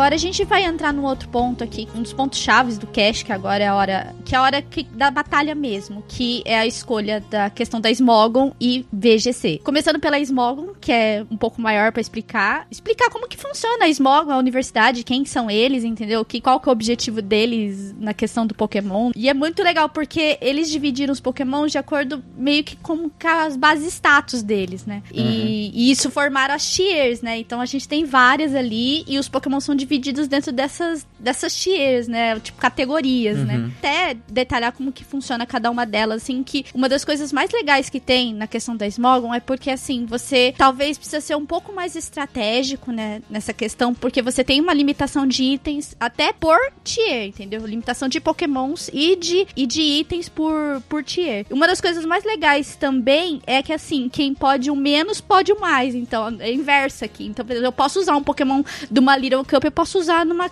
tier maior, que seria, por exemplo, Overuse. Mas eu não posso nunca usar um Pokémon da tier mais alta pra baixo, que é proibido, entendeu? E isso é bem legal também da Smogon. O, a Smogon é uma comunidade, né, que é dedicada ao competitivo de Pokémon. Ela já existe há muitos anos e ela não é oficial. Isso não é uma coisa da Game Freak, é uma coisa criada por fãs, né? É uma comunidade americana. A Game, a Game Freak não dá a mínima pra eles, mas apesar deles serem muito foda, a Game Freak não liga pra eles. É uma comunidade super dedicada, né? Porque ela faz o papel que a Game Freak não faz, né? Que é você tentar criar um, um subjogo, assim, digamos, de Pokémon que seja equilibrado. É, um equilíbrio, mano. Então, a gente sabe muito bem que, por exemplo, se você coloca, sei lá, um Pidgey na frente de um, um Garchomp, o Pidgey não vai fazer nada. Então, o que, que você faz, então? Então, se você pega os Pokémons mais fortes, digamos assim, né, os, não só por status, mas pelos movimentos, habilidades e tudo mais, várias coisas são levadas em conta, e você pega aquele grupo de melhores e coloca lá num pacote só, e aí chama esse pacote de OU. Então, ali estão os melhores Pokémons, né, e se você quer usar os melhores, você joga naquele lugar. Aí você fala assim, não, mas eh, esses Pokémons são fortes demais. Eu quero usar umas coisas que são mais ou menos. Então, tem um grupo, né, de Pokémons que estão abaixo desses melhores, que estão colocados em um outro pacotinho, e aí tem esse U, e assim por diante, sabe? Então você pega dos melhores e vai diminuindo, e vai criando grupos, que em cada grupo você pode usar uma certa quantidade de Pokémons determinados, né, por fraquezas e tal. Então, por exemplo, o que a, a Vani falou, o Little Cup, né? O Little Cup é de- dedicado a você usar os pequenininhos, né? Por exemplo, o Pidgey, Rattata, é, qualquer coisa que seja no primeiro estágio de evolução, que não teria a menor chance, né? Se você usasse eles contra um time de coisas muito fortes, evoluídas, né? Então eles fazem essa divisão. Por exemplo, se você põe um Anything Goes, por exemplo, você não vai, vai ver muito raramente alguém que tá do Little Cup lá, né? Bem raramente. Nossa, coitado. Vai, Só se o cara for muito apaixonado e quiser pôr, mas vai perder. vai Né? ser pulverizado lá em cima, coitado. Então, esse é o objetivo, né? Você separar o jogo em várias tiers. Isso é normal em qualquer jogo competitivo, não é só em Pokémon. É, o famoso meta, né? É, é o metagame do, do, do jogo em questão. Exatamente. Então Uhum. eles fazem isso pra criar né, um jogo mais equilibrado, porque a Game Freak não se preocupa com isso. Sim, Né? Ela simplesmente cria Pokémon, usem. Te vira.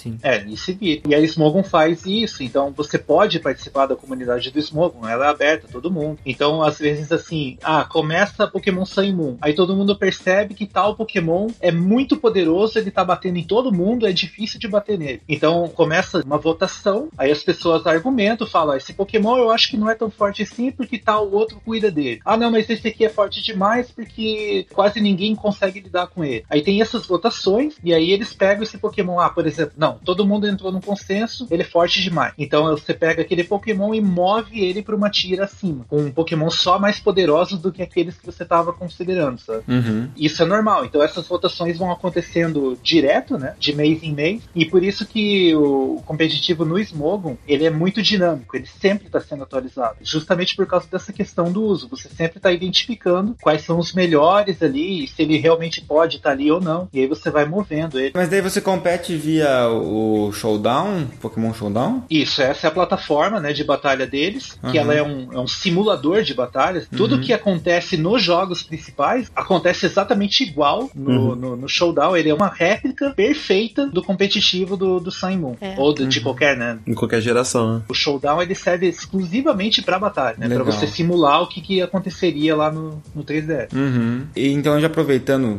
o showdown, eu, eu, eu acabei antecipando é uma coisa da pauta, né? Mas então é um- aquilo que vocês falaram de a pessoa ter dificuldade em conseguir treinar um competitivo enquanto ela tá jogando o single player dela e se depara com um competitivo que ela não sabe lidar. Pokémon Showdown é um local bom para tipo, uma sala de treinamento para ela. Sim. Exato. Sim, fora que você vai lidar com um monte de gente, né? Então também é muito bom. E é tão divertido quanto, viu? Acho que até é bem mais divertido porque você encontra bastante gente jogando, né? Sim, tem o chat pra você conversar com a pessoa. É, e Tem todo o cálculo também mostrando. Sim, tem o cálculo lado. mostrando. Tem coisas que são muito úteis, assim, que vão te ajudar bastante. Caramba, que ferramenta, hein? E, e essa ferramenta, ela não tem aval da... da, da a Game Freak foda-se pra isso, caga pra isso. É, então, é, é estranho, na verdade, né? Porque a Pokémon Company tem esse costume de, tipo, sair explodindo tudo que ela acha errado. Exato. E nesse quesito, uhum. tecnicamente, ela deveria tirar. Mas eu não é. sei se essa é uma forma dela recompensar a Smoggle por Sim. saber o trabalho que ela faz. E talvez ela acredite que isso possa auxiliar o próprio competitivo dela, né? Sim, uhum. e auxilia de fato, né? Auxilia, mas ao mesmo tempo eu não sei o quanto isso auxilia, entendeu? Uhum. Tipo, porque o competitivo não é o mesmo. O Smoggle. Não, mas é... tem o formato deles lá, tem, né? Tem o formato. Dá pra jogar. Sim, mas ainda assim não é o mesmo. Pouco que eu sei do pessoal que, por exemplo, joga VGC, né? Que é o formato oficial da Game Freak, eles treinam no Smogon, eles usam o Showdown para treino, só que parece que o público, né, que joga o Smogon e o, e o público que joga o VGC no 3DS são bem diferentes. Então, uhum. são treinos diferentes, sabe? Então, assim, pro, pro formato oficial, que é o VGC no 3DS, o Smogon ele não auxilia tanto, assim. É mais para você testar cálculos, ver quem que bate em quem, se você consegue dar KO em alguma coisa ou não. Uhum. É mais auxiliar para você mesmo, mas não para você testar se você, o teu time tá bom ou não. Sim, entendi. Aliás, a própria o Showdown já tinha a opção para você usar os times VGC, mas a Smogon mesmo, há um tempo atrás, ela não dava muita bola pro VGC também, né? Uhum. É, tá começando mais se agora. Se eu não me engano, foi recentemente que ela abriu um espaço a mais, assim, pro VGC, porque antes ela não ligava muito. É, inclusive essa coisa que a gente tá falando, né, de tiers, de separar os pokémons por né, uhum. força, entre aspas, essa divisão é feita para singles, não é feita pra... Exatamente. Então, o formato principal do Smogon é e sempre foi singles, não é VGC. Tem lá o formato, você pode jogar, mas não é o foco dele. Uhum. Uhum. Então, aproveitando que você tá falando de single e double, de novo, né, para quem tá muito habituado a jogar só o single player e com isso só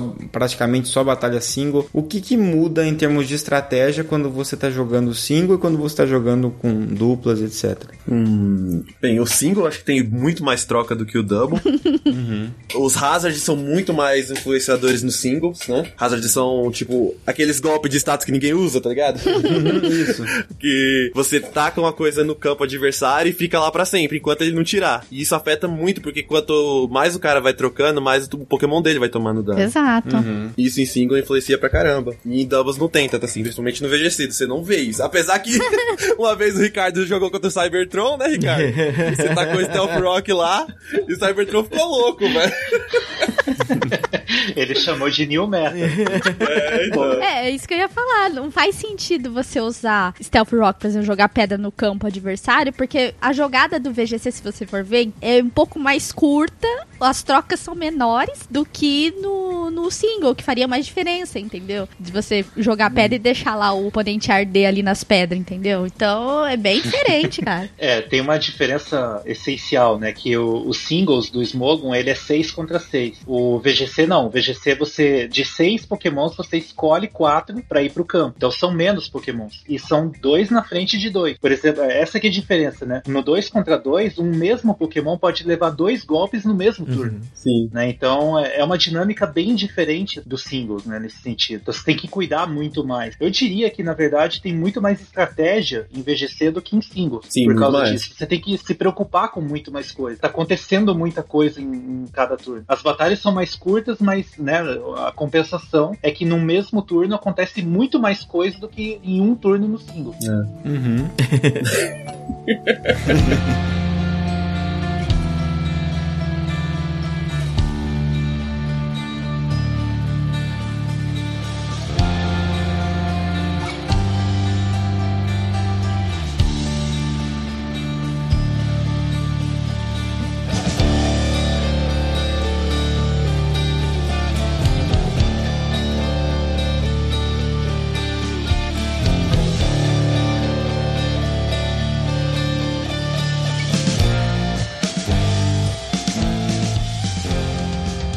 A gente não detalhou muito o VGC, agora que a gente falou bastante da Smog, mas a gente não, Uhum. a gente não detalhou muito o VGC, que é o formato oficial da Pokémon Company, quantas batalhas, falar como que funciona o VGC, tem algumas regras que precisam ser seguidas, por exemplo, cada ano muda um pouco e com essa mudança também muda o metagame, que às vezes, por exemplo, você tá ali empatado o número de 300 Pokémon e na outra você já vai ter os 800 à disposição, então pra você usar. O VGC, por enquanto, não pode todos. Só estão permitidos os pokémons que você consegue capturar em Alola. E alguns de Alola também não estão permitidos, que nem a Lunala, nem o Solgalho. A Magierna, que era por evento, você não, não pode usar, nem o Zygarde. Necrozma. Também não pode. Mas aí, Mega também não pode, que nem o, o Palhari falou mais cedo. Mas de resto, você pode usar todos. E aí, quando você tem 300 pokémons à disposição, sempre vai ter os mais fortes e os mais fracos, velho. E a maioria só leva os mais fortes. Então, por isso você vê toda hora um Arcanine, porque não tem todos os pokémon disponíveis, só tem aqueles 300. É o overused que tá lá.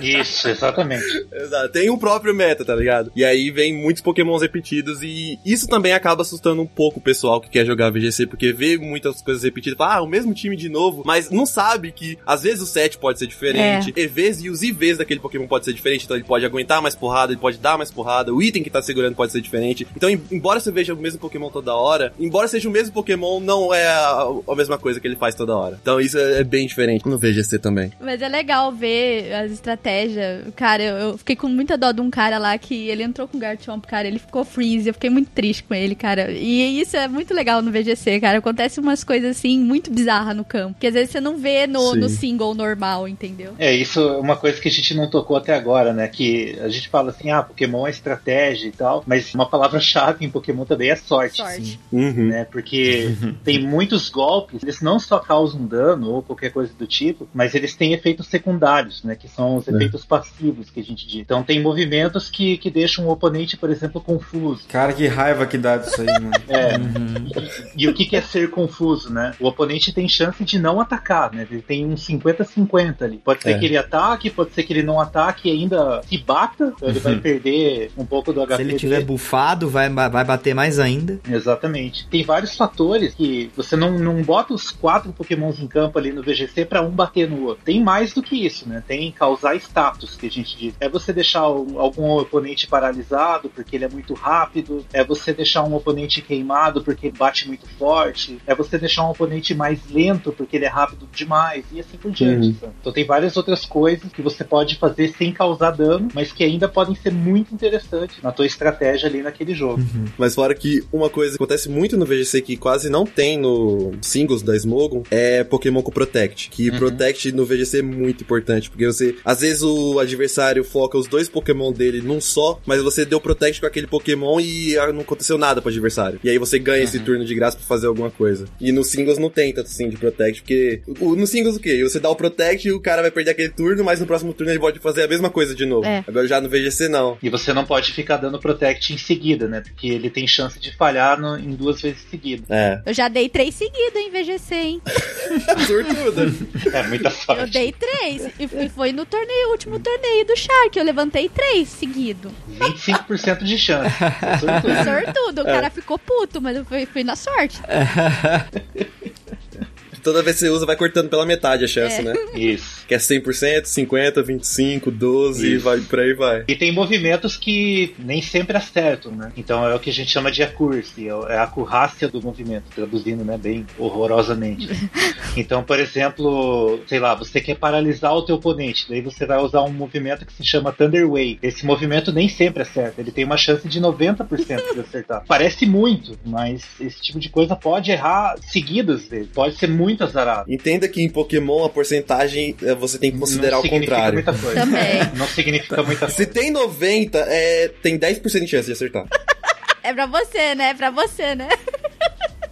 sempre assim, velho, sempre. Uma coisa que sempre eu errava era o Thunder, cara. Não é ainda é assim. Thunder, O então. Thunder. Ainda é Ainda assim. é. Ainda é. O Thunder tem o quê? 70? 80? 70. 70 Ah, então, pra é. mim era 5%. O Thunder, o Thunder hoje, ele tem maior proporção de acertar com chuva e terreno elétrico. Aí Não, é que na chuva é 100%, é 100% né? de É, chuva nunca acerta. É, tem Ah, algumas legal. coisas que influenciam, né? Eu tenho uma dúvida, na verdade. Agora vocês começaram a falar sobre chances de acertar. Eu sei que, acho que na Smogon, pelo menos, tem movimentos que aumentam a esquiva, não podem, né? Tipo, por exemplo, Não, na, não na pode. primeira geração era muito fácil você ganhar, tipo, usando movimentos que aumentavam a esquiva absurdamente, porque depois ninguém conseguia te acertar. E atualmente é assim também. Na verdade, eu fiquei com essa dúvida agora, não, agora que vocês começaram a falar, eu não tinha me tocado, mas eu sei que na Smogon não tem, mas no VGC tem essa regra também. No VGC não tem essa regra. Pode Então, usar. mas se- tipo assim, se você abusar disso, você não- a chance também não seria. Não tem problema. Não seria meio. tipo, sei lá, porque fica muito difícil de você acertar, não? Porque o que acontece é que os pokémons que podem aprender esse tipo de movimento que aumenta a sua evasão, geralmente eles são muito lentos. Ah, Sim. Então você só vai conseguir dar esse golpe depois de tomar porrada, sabe? Então talvez nem adiante muito. Entendi. Mas um, um bicho que seria muito comum, só que ele não se encaixa no VGC por questões de que não dá pra conseguir um, um desses na sétima geração, mas é uma Chainz com Minimize. Sim, foi o que eu pensei. Pois é, e só que assim, Chainz com Minimize não existe na sétima geração, então não entra no VGC. Uhum. Mas, assim, é permitido. O, o VGC ele não bane nenhuma habilidade e nenhum golpe que não seja, no caso, o Dark Void agora. Uhum. Ele é muito menos restritivo do que o Smoke. A ideia de você banir né, esses movimentos que aumentam a evasão é para você fazer a partida depender menos de sorte. Sim. Porque, como se disse, pode ser que o cara consiga levantar um double team ou minimize e o oponente nunca mais acertar ele. Uhum. né? Então, quer dizer, você vai ganhar inteiramente baseado em sorte, não em habilidade. Sim. Então, o Smogon vai nessa direção de evitar a chance de. Componente aleatório, né? É, no VGC eu acho que é incomum, né? Então. Não deve ser muito comum. É incomum. Ah, tá. É, incomum, incomum. Uhum. Não é proibido, é só incomum. Mas um detalhe bem interessante que vocês falaram mais cedo de Z-Move, né? Uhum. O Z-Move, ele sempre acerta. Não importa se o cara tem 300 mil minimais. É. Ele, tipo, sempre vai acertar. Isso é, É, muito só bom. se ele tiver imunidade, daí ele É, acerta. É. imunidade também. É o único jeito de você não acertar, só a imunidade. Mas se ele deu o Protect, você acerta, mas acerta com o mais fraco. É, e se deu dedos. Minimize, você vai acertar, não importa quantos Minimize ele tem. Sim. Um detalhe muito bom também. Sim, muito legal. Ah, e outra coisa, já que vocês falaram de evasão, tem uma coisa que é banida no, na Smogo, mas você pode usar em VGC, que é golpe de one hit KO. Ah, Ah, sim. Uhum. fissure. Fissure. Fissure, Sheer Code, É. é, guilhotina. Guilhotina. Isso pode no VGC e no Smogo não O problema é acertar essa bagaça. pode. É, então. E tem gente que usa. Isso às vezes aparece em, em VGC. É. Bem difícil, mas aparece. Principalmente em Sheer Code. É, o Gastrodon com Fisher também. É, gastos do com Fisher, eu já vi Lapras com Sheer Code. Então tem gente que tenta usar, mas a chance de acertar é acho que é 30%, não é? É 30%, Nossa, é 30%. É, a pessoa vai na loucura às vezes, né? Tipo, ah, quer saber? É. Vai, se der, ok. se não der. É, exatamente. Você chuta o balde, Aham. tenta e se der, deu. Se não der, se ferrou. Sim. É bem por aí mesmo. Mas isso é muito divertido, cara. Tu torna o jogo muito mais divertido. Sim, eu acho isso muito legal Sim. também. Mas esse negócio do abuso da esquiva era uma coisa que acontecia muito na primeira geração. Eu ficava muito pé da vida, principalmente quando eu jogava o Stadium, que tinha uns treinadores lá, os NPCs ficavam abusando da esquiva, sabe? Era impossível acertar eles depois, cara. Era melhor resetar o jogo, tá ligado? E começar tudo de novo. Era impossível. Isso ainda acontece. Na Battle Tree, Nossa, na Battle Battle Tree é triste, coisas. cara. É. Pô, o cara fica dando agility toda hora na minha frente, eu não consigo o golpe. Ah, vai, vai te catar, vai, eu vou acertar essa bagaça aqui. Eu vou tentar de novo. Uma dúvida aqui, em Sunny Moon, quando você enfrenta a, a chefe lá da Ether Foundation, como é que é o A nome dela? Luzamai. A Luzamine. Luzamai. Quando ela tá na outra dimensão, da, a Clefable dela é bem bolada. Ela fica dando minimize ou ela fica dando calm mind? Eu não lembro agora. Eu acho que é Minimize. É que é né? minimize. Mas você tem que ver ela e eliminar ela o mais rápido possível. Ela faz alguma coisa muito chata que não dá pra matar ela depois, velho. Eu É, eu, não, eu não tenho certeza se Clefable aprende Minimize na sétima geração. É porque Minimize geralmente é um, é um movimento antigo, lá da terceira geração, que a maioria aprendia. Deixa eu ver aqui, eu já descobri. Ah, de boa. Não, ela aprende, ela aprende por level up. Eu acho que era isso que ela fazia, né? Nossa, dá uma Meu que raiva. Deus, aquela Luzamine era o capeta. Tem que chegar no veneno em cima dela, senão você sofre. Sim. Muito legal contar com a sorte também no VGC, cara. Apesar que você sofre, né, do coração, infarta, mas é legal. Eu É. sobrevivi recentemente com 1%, cara. Eu eu ganhei do cara no último. Foi muito legal isso. Legal isso aí, achei bacana também. Bem bacana. O André viu a luta lá que eu fiz lá do VGC que teve da. eu Falei, cara, olha esse 1% aqui. Só pra puxar um negócio que é irritante, o negócio de esquiva e, enfim, todas essas coisas. Outra coisa que é muito irritante e muita gente não gosta de assistir são lutas stall, que é aquelas lutas que demoram mil turnos. Porque o Pokémon é tão resistente que ele vai, o cara não vai aceitar a derrota, ele vai hum. querer segurar. Então, pra ter a mínima da mínima chance dele ganhar. Se ele vê que ele tem chance dele ganhar, o Pokémon dele aguenta dano, ele vai ficar segurando, a, tipo, tem partidas que dão mais de 100 turnos, tá ligado? São muitos turnos. O cara sabe que vai perder, mas fica aguentando só de birra, é isso? Tem isso também, mas tem casos que existe a mínima, pequenininha chance, muito minúscula dele ganhar, se ele continuar em campo, entendeu? É. Aí uhum. muitas situações podem acontecer. E aí ele fica segurando o Pokémon. Entendi. Comum isso acontecer. Tem times que são baseados nisso, inclusive. Que de pessoas que fazem o time completamente focado na resistência para ficar levando a partida muito tempo. É, você vence no cansaço. Sim, você vence é. no cansaço. É outra coisa muito irritante. É o caso do Snorlax quando você traz ele com Recycle, por exemplo. Aí ele, você fica lá dando Recycle até o cara cansar, perder os também. movimentos da Struggle e cair. Comum também. é muito comum.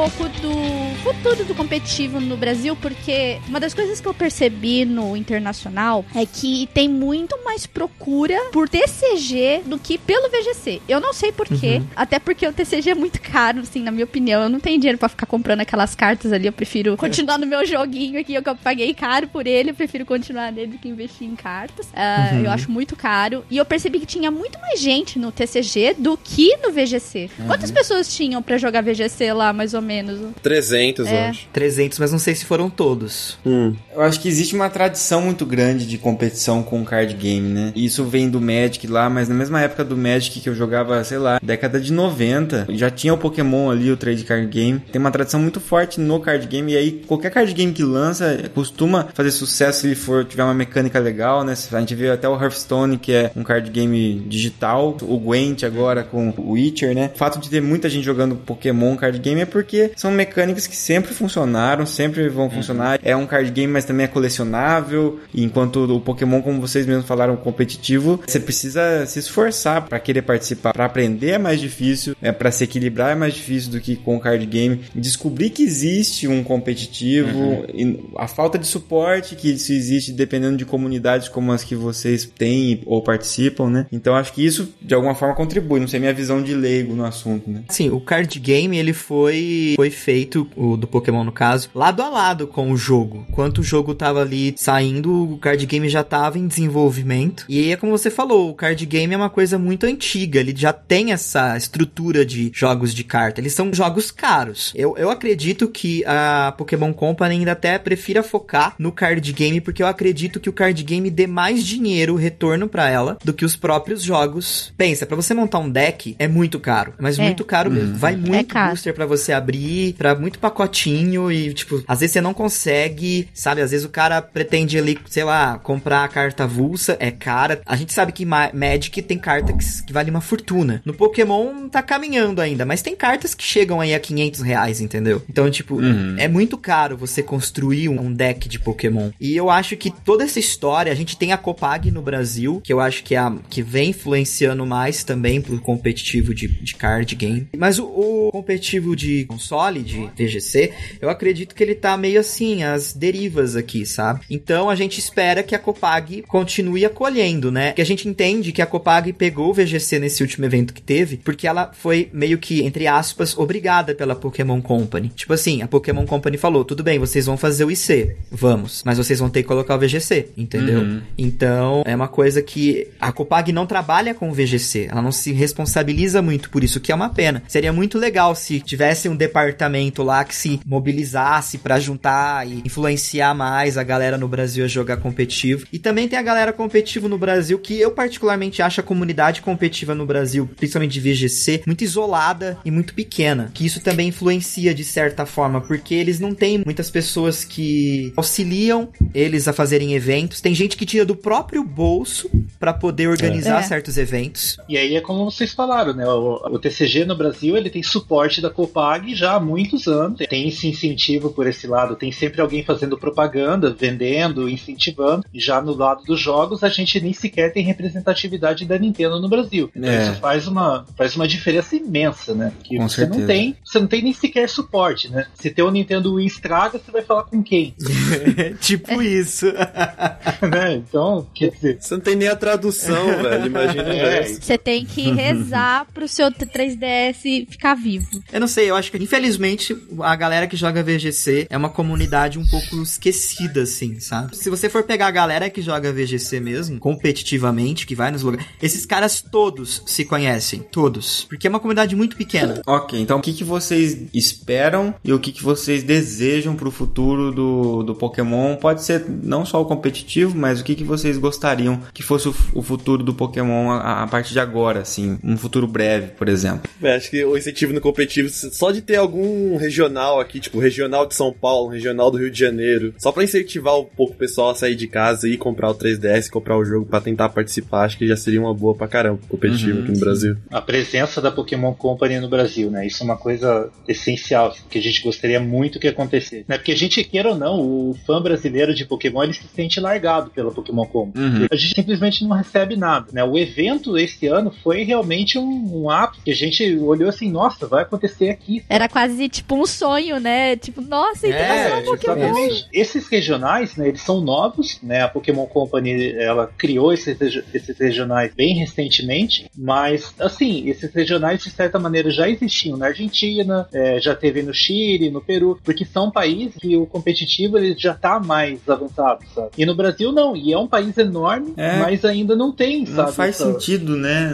é, exatamente, não tem, é, porque a gente não tem essa conversa do Brasil com a Pokémon Company. Isso é uma coisa que acho que é o que a gente mais espera. E aí, como o Marcos fez o gancho, né? A localização seria um passo Enorme. imenso. Você ter os jogos em português. Outra coisa que é importante também, que tipo assim, uma coisa que impressionou até a Copag, porque lá no evento tinha bastante jogadores de TCG, mas é importante frisar que nas streams, principalmente de VGC, era muito grande o público pra assistir. Tá, assistir TCG, eu acredito que seja um pouco chato, por mais que tenha público, mas o VGC superou as expectativas da Copag. Existe muita gente que pagaria por estar lá no evento. Ainda eu achei que eles não divulgaram tanto como deveriam divulgar, porque Uhum. poderiam ter divulgado mais ainda o evento, sabe? Eu, eu acho que o Brasil ele tem um público muito forte pra VGC, sabe? Então eu espero que daqui pra frente a Copag, junto com a Pokémon Company, continue trazendo eventos assim que incluam VGC, porque só depois pra você ter uma noção, o tanto de gente que se interessou pelo VGC depois que aconteceu o campeonato foi muito grande, porque as pessoas viram, olha, tem gente comentando isso, tem gente recebendo prêmio por isso. Aí é aí que começa o incentivo, a pessoa começa a querer. Então eu espero que daqui pra frente tenha mais eventos assim. Há uma grande chance de, do ano que vem ter novamente o IC Isso aqui no Brasil. Eu tô aqui pedindo, porque eu quero estar lá o ano que vem de novo. Torcendo com os dedos cruzados. Dedos cruzados, ano que vem quero estar lá de novo, poxa. E seria muito bom realmente ter uma representação maior aqui da Nintendo, porque isso significaria que a Nintendo estaria dentro de eventos como a Brasil Game Show, por exemplo, Sim. né? Exato. E aí você teria muito mais destaque, né? E até mesmo no competitivo, transmissão de campeonatos, a Brasil Game Cup, que ocorreu agora recentemente Sim. também. né? E a- Infelizmente é, mesmo. É até, por exemplo, a, a própria Copag pode usar, é, por exemplo, o gancho da própria Brasil Game Show pra poder trazer, além de trazer mais pessoas, pode rolar campeonatos lá dentro e tentar ver se chama a atenção da própria Nintendo, né? Uma coisa mais interna aos jogos que eu esperaria bastante que melhorasse né, para os próximos anos é o suporte online. Festival Plaza ele é muito ruim, mas não é só ele ser ruim pelo acesso a ele. Mas tenta, por exemplo, pegar quatro pessoas e jogar uma multibattle no, no sangue. cara, você leva quase uma hora para você conseguir colocar as quatro pessoas ao mesmo tempo na batalha. Nossa. É muito ruim. Além do lag absurdo, porque o jogo, o Sun Moon já veio pesado, né? Quando você tá uma batalha single, tudo bem, tá rolando normal. Mas a hora que entra da batalha em dupla, começa o lag. Aí começa a queda de frames, É. assim, é triste. Não, É, é é. triste, cara. É, ali fica bem claro assim que o Sun Moon ele não foi criado pro 3DS. O 3DS não suporta o, Sun Moon propriamente. Tanto que deve ser por causa disso que eles nem colocaram as animações no jogo, né? Acho que ia ficar mais Pokémon pesado ainda. e correndo, porque ia ficar Provável. muito É, no, no 3DS comum já é muito pesado. No New 3DS que fica mais ou menos, ainda tem uns lags, mas só se você ver, só de você ver o boot, a diferença de iniciar o jogo em um e outro, você já percebe que não era pra ter sido no 3DS o jogo. É como se eles tivessem Sim. feito assim, ó, a gente precisa lançar um jogo esse ano, a gente vai usar esse aqui mesmo, tira um monte de coisa dele e aí a gente vai lançar um outro console depois e a gente coloca a versão full desse jogo no outro console. Nossa, não fala isso, Marcos, você me mata. Mas o pior, eu acho que esse lance de internet é uma coisa da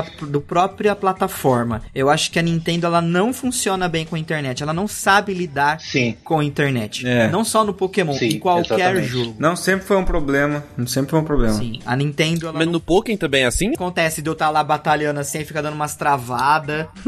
não O igual. Smash Bros. já passei por isso também. O? Smash é horrível também. Eu acho que o único jogo que é mais liso, assim, pra Nintendo é o Mario Kart. Mario Kart, Mario Kart, exatamente. sim. Em termos de tecnologia, ela é muito atrasada, né? Não só a internet, mas o hardware é sempre o mais atrasado. Uhum. né? Então eles, eles não querem competir de igual para igual com a Sony e com a Microsoft, eles querem seguir um, digamos, um caminho diferente, né? um caminho alternativo, e aí eles não investem em hardware. Então, quer dizer, o console não aguenta tanta coisa e os servidores deles também São não uma são merda, literalmente. Então, é, então é aquela coisa, né? Porra, por que, que vocês não investem mais, sendo que esse é o caminho natural das coisas? As pessoas querem jogar online. Uhum. Então, invista nelas, né? Coloque um modo online que funcione, que seja prático, né? Seja intuitivo e que seja bom, né? Sim. Que não dê tanto lag, coisas do É, eu acho super válido o esforço da Nintendo com o multiplayer local, né? Por exemplo, o Mario Kart você conseguir jogar local com quatro jogadores e ainda jogar online em dois jogadores local online ainda, né? Isso eu acho louvável, porque você atende todos os públicos. Agora, também não, não fazer um sistema online que atenda a demanda é complicado. Sim, e na É. verdade, Sim. apesar de não ser bem esse assunto do, do Cash, foi uma das minhas grandes decepções com o Switch, porque o sistema online dele é muito porco, porque eu pensei assim, ok, finalmente eles vão fazer um console legal, acho que o online vai ser muito superior ao que foi o Wii e o Wii U, só que aí a comunicação entre os players é a mesma que você tem no Wii U, ou seja, zero. E como que você joga um jogo online que você precisa de comunicação e você não tem? E isso é uma coisa que Sim, não sim. faz sentido, porque você vai jogar um jogo online no PlayStation 4, você tem o teu microfone ali, você conversa com o cara. Se o cara te xingar, xingar tua mãe, você bloqueia ele, velho. Sendo que é o único console que vem com tudo pronto pra você se comunicar, porque tem câmera embutida, tem microfone embutido, tem fone de ouvido embutido no controle. Exato. Tá tudo no controle pra você se comunicar Verdade. e você não faz uso nenhum disso. Eu já consigo ver daí que os próximos jogos, se tiver inclu- inclusive Pokémon, não vai ser uma coisa grandiosa, assim. Você vai ter severos problemas pra conversar com as pessoas, vai ter que ficar mandando aquelas mensagens padrões que tem, por exemplo, nos jogos Pokémon. Ah, eu gostei desse Pokémon. Isso é ridículo. É, é ridículo aquilo. Eles, eles são um console muito família, assim, sabe? Eles não gostam dessa situação. Qualquer situação que possa manchar eles e ter uma questão de ofensa. Que fuja do controle, né? Sim. Que fique anárquico, caótico. E na quarta geração, se eu não me engano, não sei se isso puxou pra quinta, mas um, um Pokémon era inclusive banido da, das batalhas online, que era o Chatu, que ele tinha um movimento que você podia gravar um áudio. E quando ele soltava Hum. o movimento, o áudio saía que você gravava. E ele que. Ah, o também- Pokémon era fraco. O Pokémon era fraquíssimo. Cara, que demais. Mas tem gente que usava ele só pra usar o movimento e xingar a pessoa. Cara, é muito legal essa ideia, hein? É tipo um Hadouken, só que em vez de Hadouken você xinga. É uma, é uma super proteção nas crianças, entendeu? E, o- e todo mundo acaba pagando por isso. Você devia botar um- a idade no console ali e a partir de tal idade você pode conversar, sei lá. É, exatamente, sei lá, a hora que o pai tá fazendo o setup do console pro filho, a que idade que a pessoa que vai jogar, sei lá, 8 anos, tá? Aí o console automaticamente já bloqueia um monte de recursos, sabe? Isso, Sim, seria nossa, tão mais, tão mais maduro, né? Isso, mas enfim. Ok, gente, queria agradecer a presença de vocês, né? As considerações modificações todas e as explicações. Eu com certeza aprendi muita coisa, muita coisa eu também não entendi ainda e vou precisar estudar bastante como foi falado. Precisa estudar. Isso que me dá medo de retornar ao Pokémon. que é você é, é, tá tão atrasado em termos da, do, das modificações que eu chegue num mundo em que eu estou completamente perdido. Por experiência própria, assim, eu, eu voltei pro competitivo na sexta geração. Aliás, eu comecei o competitivo, nem, nem jogava no competitivo antes disso. Eu uhum. comecei na sexta geração e eu acho que, assim, questão de, sei lá, seis meses, eu já tava dentro do negócio, assim, já tinha aprendido uhum. todo o básico que precisava, né? Aí vem o segundo uma... medo, então, que é se enfiar tanto e gostar tanto que vai sugar a tua vida, né? Olha, vicia, viu? É, eu lembro do meu primeiro time lá, que eu fui pro campeonato que tinha Lope aqui em Bauru ainda, que era a Liga Pokémon aqui, e eu fui com o time que eu tinha feito do in-game, porque eu não tinha noção em nenhuma, mas eu cheguei na final do torneio com aquele in-game lá, mas não sabia nada, cara. Mas eu fui evoluindo como jogadora e eu tô jogando muito mais Sun Moon agora do que eu jogava o XY. Então acho que é questão de evolução mesmo. Com o perdão do trocadilho, é uma questão de evolução. É. Né? Sim. Badum.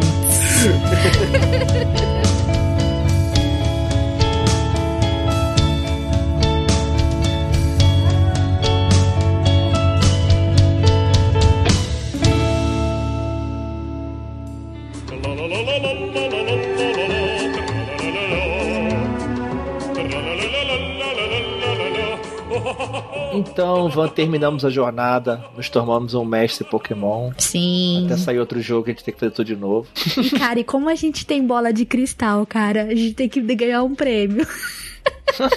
Time perfeito, sempre. Time perfeito, gente. Gente, é o seguinte: esse cast ele foi gravado na semana passada. E só que nessa semana aqui do lançamento do cast saiu a notícia de um jogo novo Pokémon, gente. do, é, um e meio, né, basicamente. É, ele é, vai ser. O nome do jogo é, é, Pokémon Ultra Sun e Ultramon. Ele deve trazer um pouco mais de informações sobre o Necrozma, que foi um. A gente não sabe se é uma outra bicha, se é um Pokémon normal, a gente não sabe muito bem quem é essa criatura, mas nas capas dá pra perceber que ele fez fusão com o Salgalil e a Lunala, né? Que são os, os lendários das capas. Então, a gente não sabe do que, que vai ser esse jogo, mas mas foi anunciado, teremos um novo Pokémon aí em novembro, bem no time perfeito, cara. Se tivesse marcado, não teria dado certo. E eu marquei esse cast, tipo, faz 20 dias, ô Teteus. Eu nem imaginei. Você vai ter o, é como se fosse um Black 2, um White 2, basicamente. Expande ali um pouco aquele universo daquele lugar específico. Sim. E vai ter também a. Agora, como a tradição, né? O Switch saiu, não tem jogo para ele. O pessoal tá trazendo jogos do Wii U, porque ninguém tinha o Wii U mesmo. Então, tá trazendo o Pokémon, a versão do Pokémon pro Switch. É, o po Pokémon DX, né? Pokémon Tournament DX, que ele trouxe. É um, na verdade, é um, é um up. É, igual fizeram com o Mario Kart também, é uma versão mais completa. Eles colocaram personagens novos, eles trouxeram o Darkrai. Na verdade, eram personagens que já existiam, só que agora se tornaram jogadores oficiais. Darkrai, eles também trouxeram o Decidueye, eles trouxeram é, o Sizor, então tem bastante coisa legal nesse, nesse Pokémon, né? Mas, né? Então, a galera estava esperando pro Switch um Pokémon mais eu acho que não. Fica pro 3DS e, amor, obrigada, obrigada Game Freak, porque eu não ia ter dinheiro pro Switch, eu ia chorar muito de não jogar Pokémon, cara. Mas nós não estamos aqui para falar agora disso, mas a gente trouxe essa notícia pra vocês. Mas o melhor momento do cast são a leitura dos comentários aqui, o que vocês falaram sobre o cast anterior, as suas impressões, entendeu? E é super importante que vocês nos deem esse retorno, porque a sua participação é muito importante nesse cast. Com certeza. Então participem, gente. Participem participem, mandem áudio, mandem pombo correio, manda cartinha, manda que a gente lê tudo aqui, bora lá. Mas antes a gente falar sobre o cast anterior, que foi o cast de jogos indies, parte 3, nós vamos voltar lá no cast de futebol para ler um comentário do querido professor Alex, que está sempre presente nos casts, sempre comentando. Obrigado, Alex, um abraço. Tá pelo Twitter também, o cara que tem várias coleções de jogos, tá sempre postando fotos de coleção, muito foda. Ele pediu pra gente ler esse comentário lá, ele mandou, ele infelizmente infelizmente chegou, a gente já tinha lido, né? Mas, enfim, tá aí o comentário dele. Então, vou puxar aqui, ele falou sobre o cast de futebol, o cast 142. Olá, meus amigos delícias. Passando aqui para dar uma pequena contribuição. Assim como o Bach, eu também, seguramente, já joguei nos consoles mais do que assistir partidas de futebol on real life. E infinitamente mais do que já estive envolvido em jogos de futebol fisicamente. Não é muito difícil, né? pra gente também. Sempre fui aquele último dos últimos a ser escolhido nas aulas de educação física na época da escola. Já nos consoles, tem uma nostalgia muito grande das táticas que jogava em casa com meus, meus primos e amigos, tanto o FIFA 98 e 99 como o Winning Eleven 4 e 2000. Porém, meu primeiro contato foi no NES, clone, claro, no game chamado Soccer. Ele vinha apenas 14 trocentos jogos em um. Nossa, cara, é bastante. é, naqueles. Lá no meio tinha um joguinho nos mil jogos. Porém, ainda na, na época do NES, joguei muito um chamado Gol 3. Cara, jogue aí na net e dê uma olhada nas imagens. Era um dos bonequinhos troncudinhos no maior estilo beat'em up. E sim, eles davam porrada, cotovelada, shoryuken, Tatsumaki Senpukiako, o famoso ataque das corujas, e vários ataques especiais onde a bola se mutava e formas variadas, como uma banana, piranha, ficava invisível. Dep Nossa, dependendo da seleção escolhida. Meu, era muito insano e, e divertido. As seleções também bastante características e claro que o time principal o Japão, de onde o game tem origem. É isso, abraço como sempre e parabéns pela excelência, vocês são os ah, melhores. Valeu, olha, coração pra você. Obrigada pelo seu comentário, cara. Exato, ele deixou o vídeo do, do, do link ali, realmente é bizarro o jogo, pra quem quiser tá Gente, lá. quem quiser dar uma olhada, é só voltar um cast anterior aí do de futebol, vocês vão ver o vídeo que ele deixou. Essa semana, falando de futebol, essa semana eu vou jogar bola com o pessoal amanhã, do dia da que a gente tá gravando isso aqui. Então, se eu tiver vivo, sobreviver, é muito tempo que eu jogo bola, vocês me veem na próxima leitura de comentários aí. Se não, já sabe. Eu já fiquei sabendo gente que não jogava futebol há muito tempo e vai voltar, não volta bem, hein, cara. É, volta com cãibra, não sei o quê. Você nem levanta da cama, né, por uma semana. Bom, galera, agora vamos para a leitura de comentários do cast anterior, que é o cast sobre indies, né? Que é o melhor, os melhores jogos da vida é jogo indie, gente, porque, gente, o pessoal que faz indie faz com tanto carinho, cara, é incrível você jogar Exato. jogos indies. E eu vou começar aqui pelo comentário do Mikashi-sama. Quanto tempo, Mikashi, você não traz seu comentário aqui? Tava treinando lá, arte delícia. Tava treinando pra poder lutar contra o Baki. Uhum. Ele disse o seguinte: Olá, amiguinhos do Meia Lua, tudo bem com vocês? Tudo bem, Mikashi-sama, e você? Aproveitando minha carta de alforria de 30 dias, conhecido também como férias para mascarar o trabalho escravo do humano médio, estou colocando, ou tentando ao menos, os podcasts em dia. Dos jogos citados, cheguei a jogar alguns, como Shovel Knight, Dark Souls 2D, e fiquei interessado pela proposta do Papers, Please. Yes, alguém quer jogar Papers, Please? É muito bom, cara. Recomendo os dois títulos do Castlevania The Card Chronicles, um jogo feito por fãs da franquia Konami. A história e a trilha sonora são muito boas. Nesse jogo você não controla um dos membros da família Belmont, já costumeiros nos títulos principais, mas um cavaleiro da igreja católica chamado Ephraim Lecard. Bem que o Costelas Hidromel poderia aproveitar a vibe do episódio e retornar suas atividades com um episódio sobre os mitos indies, ou seja, não muito conhecidos pelas pessoas por falta de divulgação ou referências na, na grande cultura pop. Mito indie, essa eu não sabia não, hein? Mito indie, você viu, cara?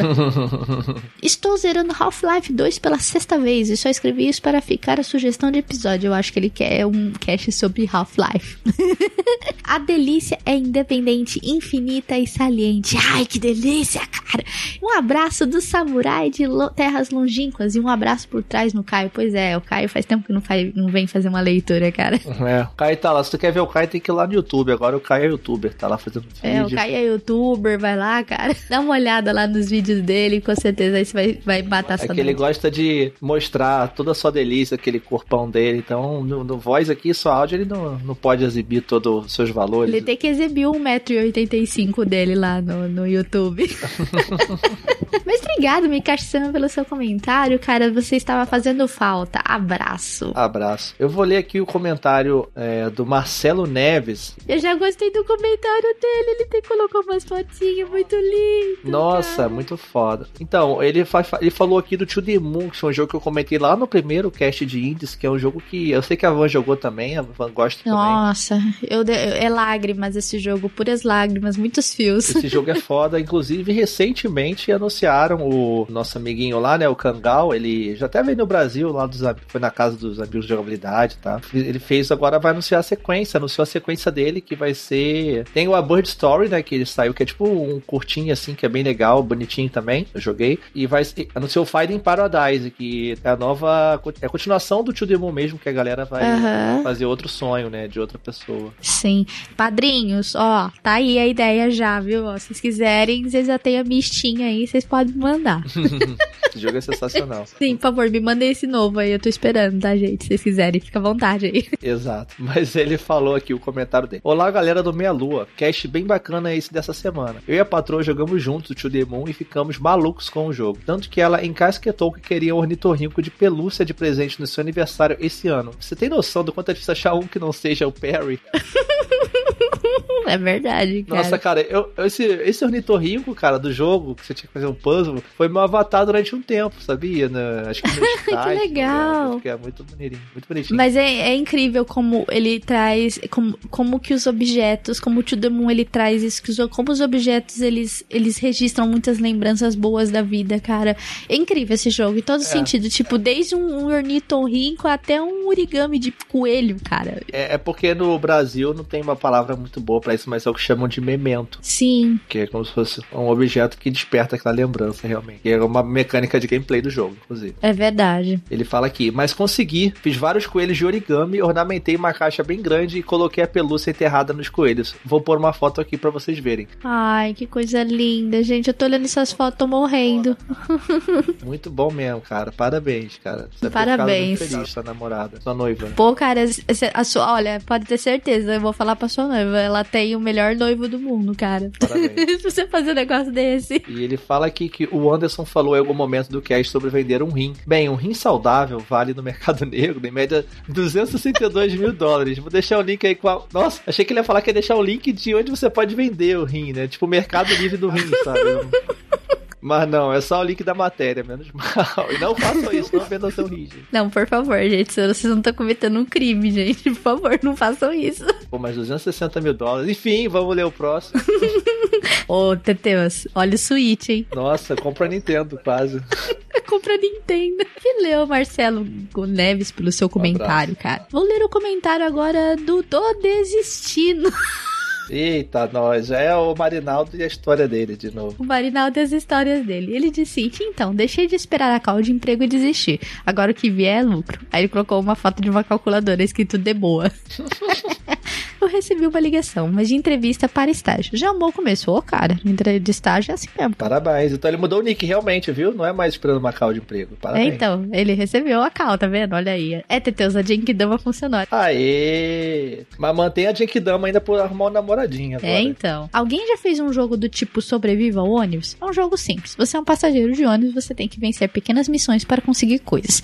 Além disso, tem que evitar mendigos e pedintes, tomar cuidado para não gastar a grana toda com os vendedores e sobreviver aos CGPs, crentes gritadores de buzu. Nossa. Duro, cara, é quando você vai no metrô, lá no trem em São Paulo e vê aparecer aqueles vendedores gritando dentro do, do trem, cara. Não, o pior era no Rio, que no Rio a galera ia pro ônibus e botava, tipo, funk no Nossa, celular, ai, sabe? Meu Deus. Ficava altão, você, tipo, cansadão, voltando do trabalho, sei lá, da, da faculdade, e os caras botando funk altão. Nossa, pelo amor de Deus. A vontade de matar esses caras. se você ganhar o jogo, você chega ao seu destino. É, se tiver sorte, chega a tempo de liberar uma cutscene especial que te mostra chegando cedo no seu destino. É um jogo de terror com muito jump scare e alguma comédia. Eu conheci a cutscene especial ontem, quinta, é incrível. Nos comentários. Van, você tinha comentado no meu comentário que eu perguntei sobre se o Dark Souls era jogo de estratégia. Ah, ok. Só que eu não vou lembrar o que eu disse, cara. Ser convocada para que seleção? Nunca, Reis Vanessa. Ué, você não tava correndo? Cara, eu só caminho. Correr, eu não, não corro, cara. no encerramento do cast, só uma pergunta. Por que um minuto de silêncio no final do cast? É porque a delícia acaba, cara. Aí a gente tem que ficar esperando uma semana. Por isso que a gente tem é. aquele minuto de silêncio no final do cast. É tipo aquele silêncio de morte, assim, que a gente vai ter que esperar uma semana pelo outro cast. Deve ter sido da edição mesmo que ficou lá. Me lembrei dos entes queridos que perdi. O computador que, se, que foi pro saco depois de uma queda de energia. Ele era como o irmão mais novo. O sapato que terminou de rasgar. O sapato que já estava na hora de aposentar devido a uma fissura. A calça que fui obrigada a dar estava ficando perfeita em mim depois de anos. As roupas que nunca pude comprar. E uma pessoa que está na eternidade. Observação: a chuva sempre melhora meu humor. Ou quase sempre. Parece que meu humor equilibra com o clima. Mas essa segunda e terça nem a chuva melhorou meu ânimo. Pô, cara. é, este foi mais um episódio do Diário de Marinal Marinaldo Barbosa. Exatamente. Se você quiser escutar o seu diário aqui, o diário do Marinaldo aqui, acompanhe a leitura de comentários sempre até o final que você vai conseguir sempre ouvir uma mensagem do Marinaldo para os seus corações. Nossa, e só para fechar também o Nego Café, que eu gosto um dos comentários dele, tá sempre aí também. Um abraço e café vida. Ele falou aqui: quando vocês vão falar sobre jogos de creepypastas? Cara, que ideia sensacional! Eu tenho um monte de creepypasta, cara, pra falar. É, e também, além disso, tem lendas de jogos, por exemplo, é, tipo pegar o Akuma no Resident Evil 2, sabe? Pegar a Triforce no Ocarina of Time, essas paradas. assim. Sim, cara, tem, tem creepypasta de Zelda, tem creepypasta de Pokémon, Minecraft, cara, dá pra. Nossa, Teteus, põe isso na pauta, por favor. É, vamos a lá, gente precisa gravar aqui, ó. Creepypasta. Olha, cara, espetacular a ideia. Boa, Putz, boa. eu nunca pensei numa pauta dessa. Muito bom, valeu. E vai entrar com certeza. Vamos gravar sobre isso. E o outro comentário dele também foi que o jogo que ele jogou muito indie foi o Cat Mario, que é aquele. que é tipo um jogo que parece skin do Mario, assim, né? O cenário, só que é difícil pra caralho. É tipo muito, muito injusto. Tipo aquele Wanna Be the Hero, Be the Guy, Wanna Be the Guy. Sim, é o Wanna Be The Guy, Kaiser Mario, eu sei, cara. É aquele jogo, tipo, você, você xingar todo mundo, jogar o controle e quebrar o computador. É um jogo injusto, é um jogo injusto. É. E ele falou do Broforce também, que é bem legal, que é o jogo dos Brucutu lá. Ah, o Broforce. Broforce, ele de graça na Steam, inclusive, né? Ele tá lá disponível pra galera que quiser jogar. Acabamos os comentários, né, Teteus? Infelizmente, esse momento. Vazio, né? vazio agora, gente. Mas muito obrigada a todos pelos comentários. Obrigada porque cada um de vocês deixa seus comentários aqui. É, obrigada pela participação de todo Não deixem de nos acompanhar nas nossas redes sociais, principalmente lá no YouTube, que tá tendo vídeo todo dia. Nosso youtuber Caio está colocando vídeos todos os dias lá. Youtuber Caio, Player Caio. Player Caio lá está colocando vídeos todos os dias lá de joguinhos lá, Battletoads, Final Fight, tem vários jogos lá, top 5 de Assassin's Creed, pra quem gosta aí. Nos acompanhe no Twitter, no nosso Instagram, estamos sempre colocando alguma fotinha lá. Você tem mais alguma coisa pra falar fora É, isso? então, o meu Twitter aqui, pra quem quiser, Matheus com TH, underline, dois Santos, com o número 2 mesmo, Santos. Exato. E o meu também estará ali também na, na descrição do cast. Agradecemos imensamente a presença do Shark, do Camaleão, é, do Paleari, né? O canal do Camaleão, o, o Paleari lá do Pokémon Mega Gen e o Anderson Shark lá do canal dele, Shark Tuxa, pela participação deles nesse cast que foi assim impecável, maravilhoso. Já são da casa aqui no Meia Lua, porque a gente já entrevistou eles lá no evento, a gente trouxe eles pro cast, mas eles já estão aqui, né, Teteus? Eles já fazem parte do, do coração da delícia, né? E, gente, tá vindo E3 aí, hype. Bloodborne 2, Bloodborne 2, é, Cyberpunk, pronto, não quero mais nada. Quero só um gameplay de The Last of Us Part 2, talvez. e um, um- também eu quero mais ver um pouco mais de God of War também. Eu quero ver o que, que eles têm pra trazer pra gente, né? Gente, ficamos por aqui. Continue se esforçando pra se tornar um mestre Pokémon aí. Se vocês tiverem alguma dúvida, deixe nos comentários aí. Não sei se estaremos respondendo. E obrigada a todos aí. Um abraço, um beijinho pra todo mundo, galera. E pelo carinho de sempre aqui na Delícia, galera. Valeu, gente. Nos vemos aí comentando E3 por aí. Um abraço. Falou, galera.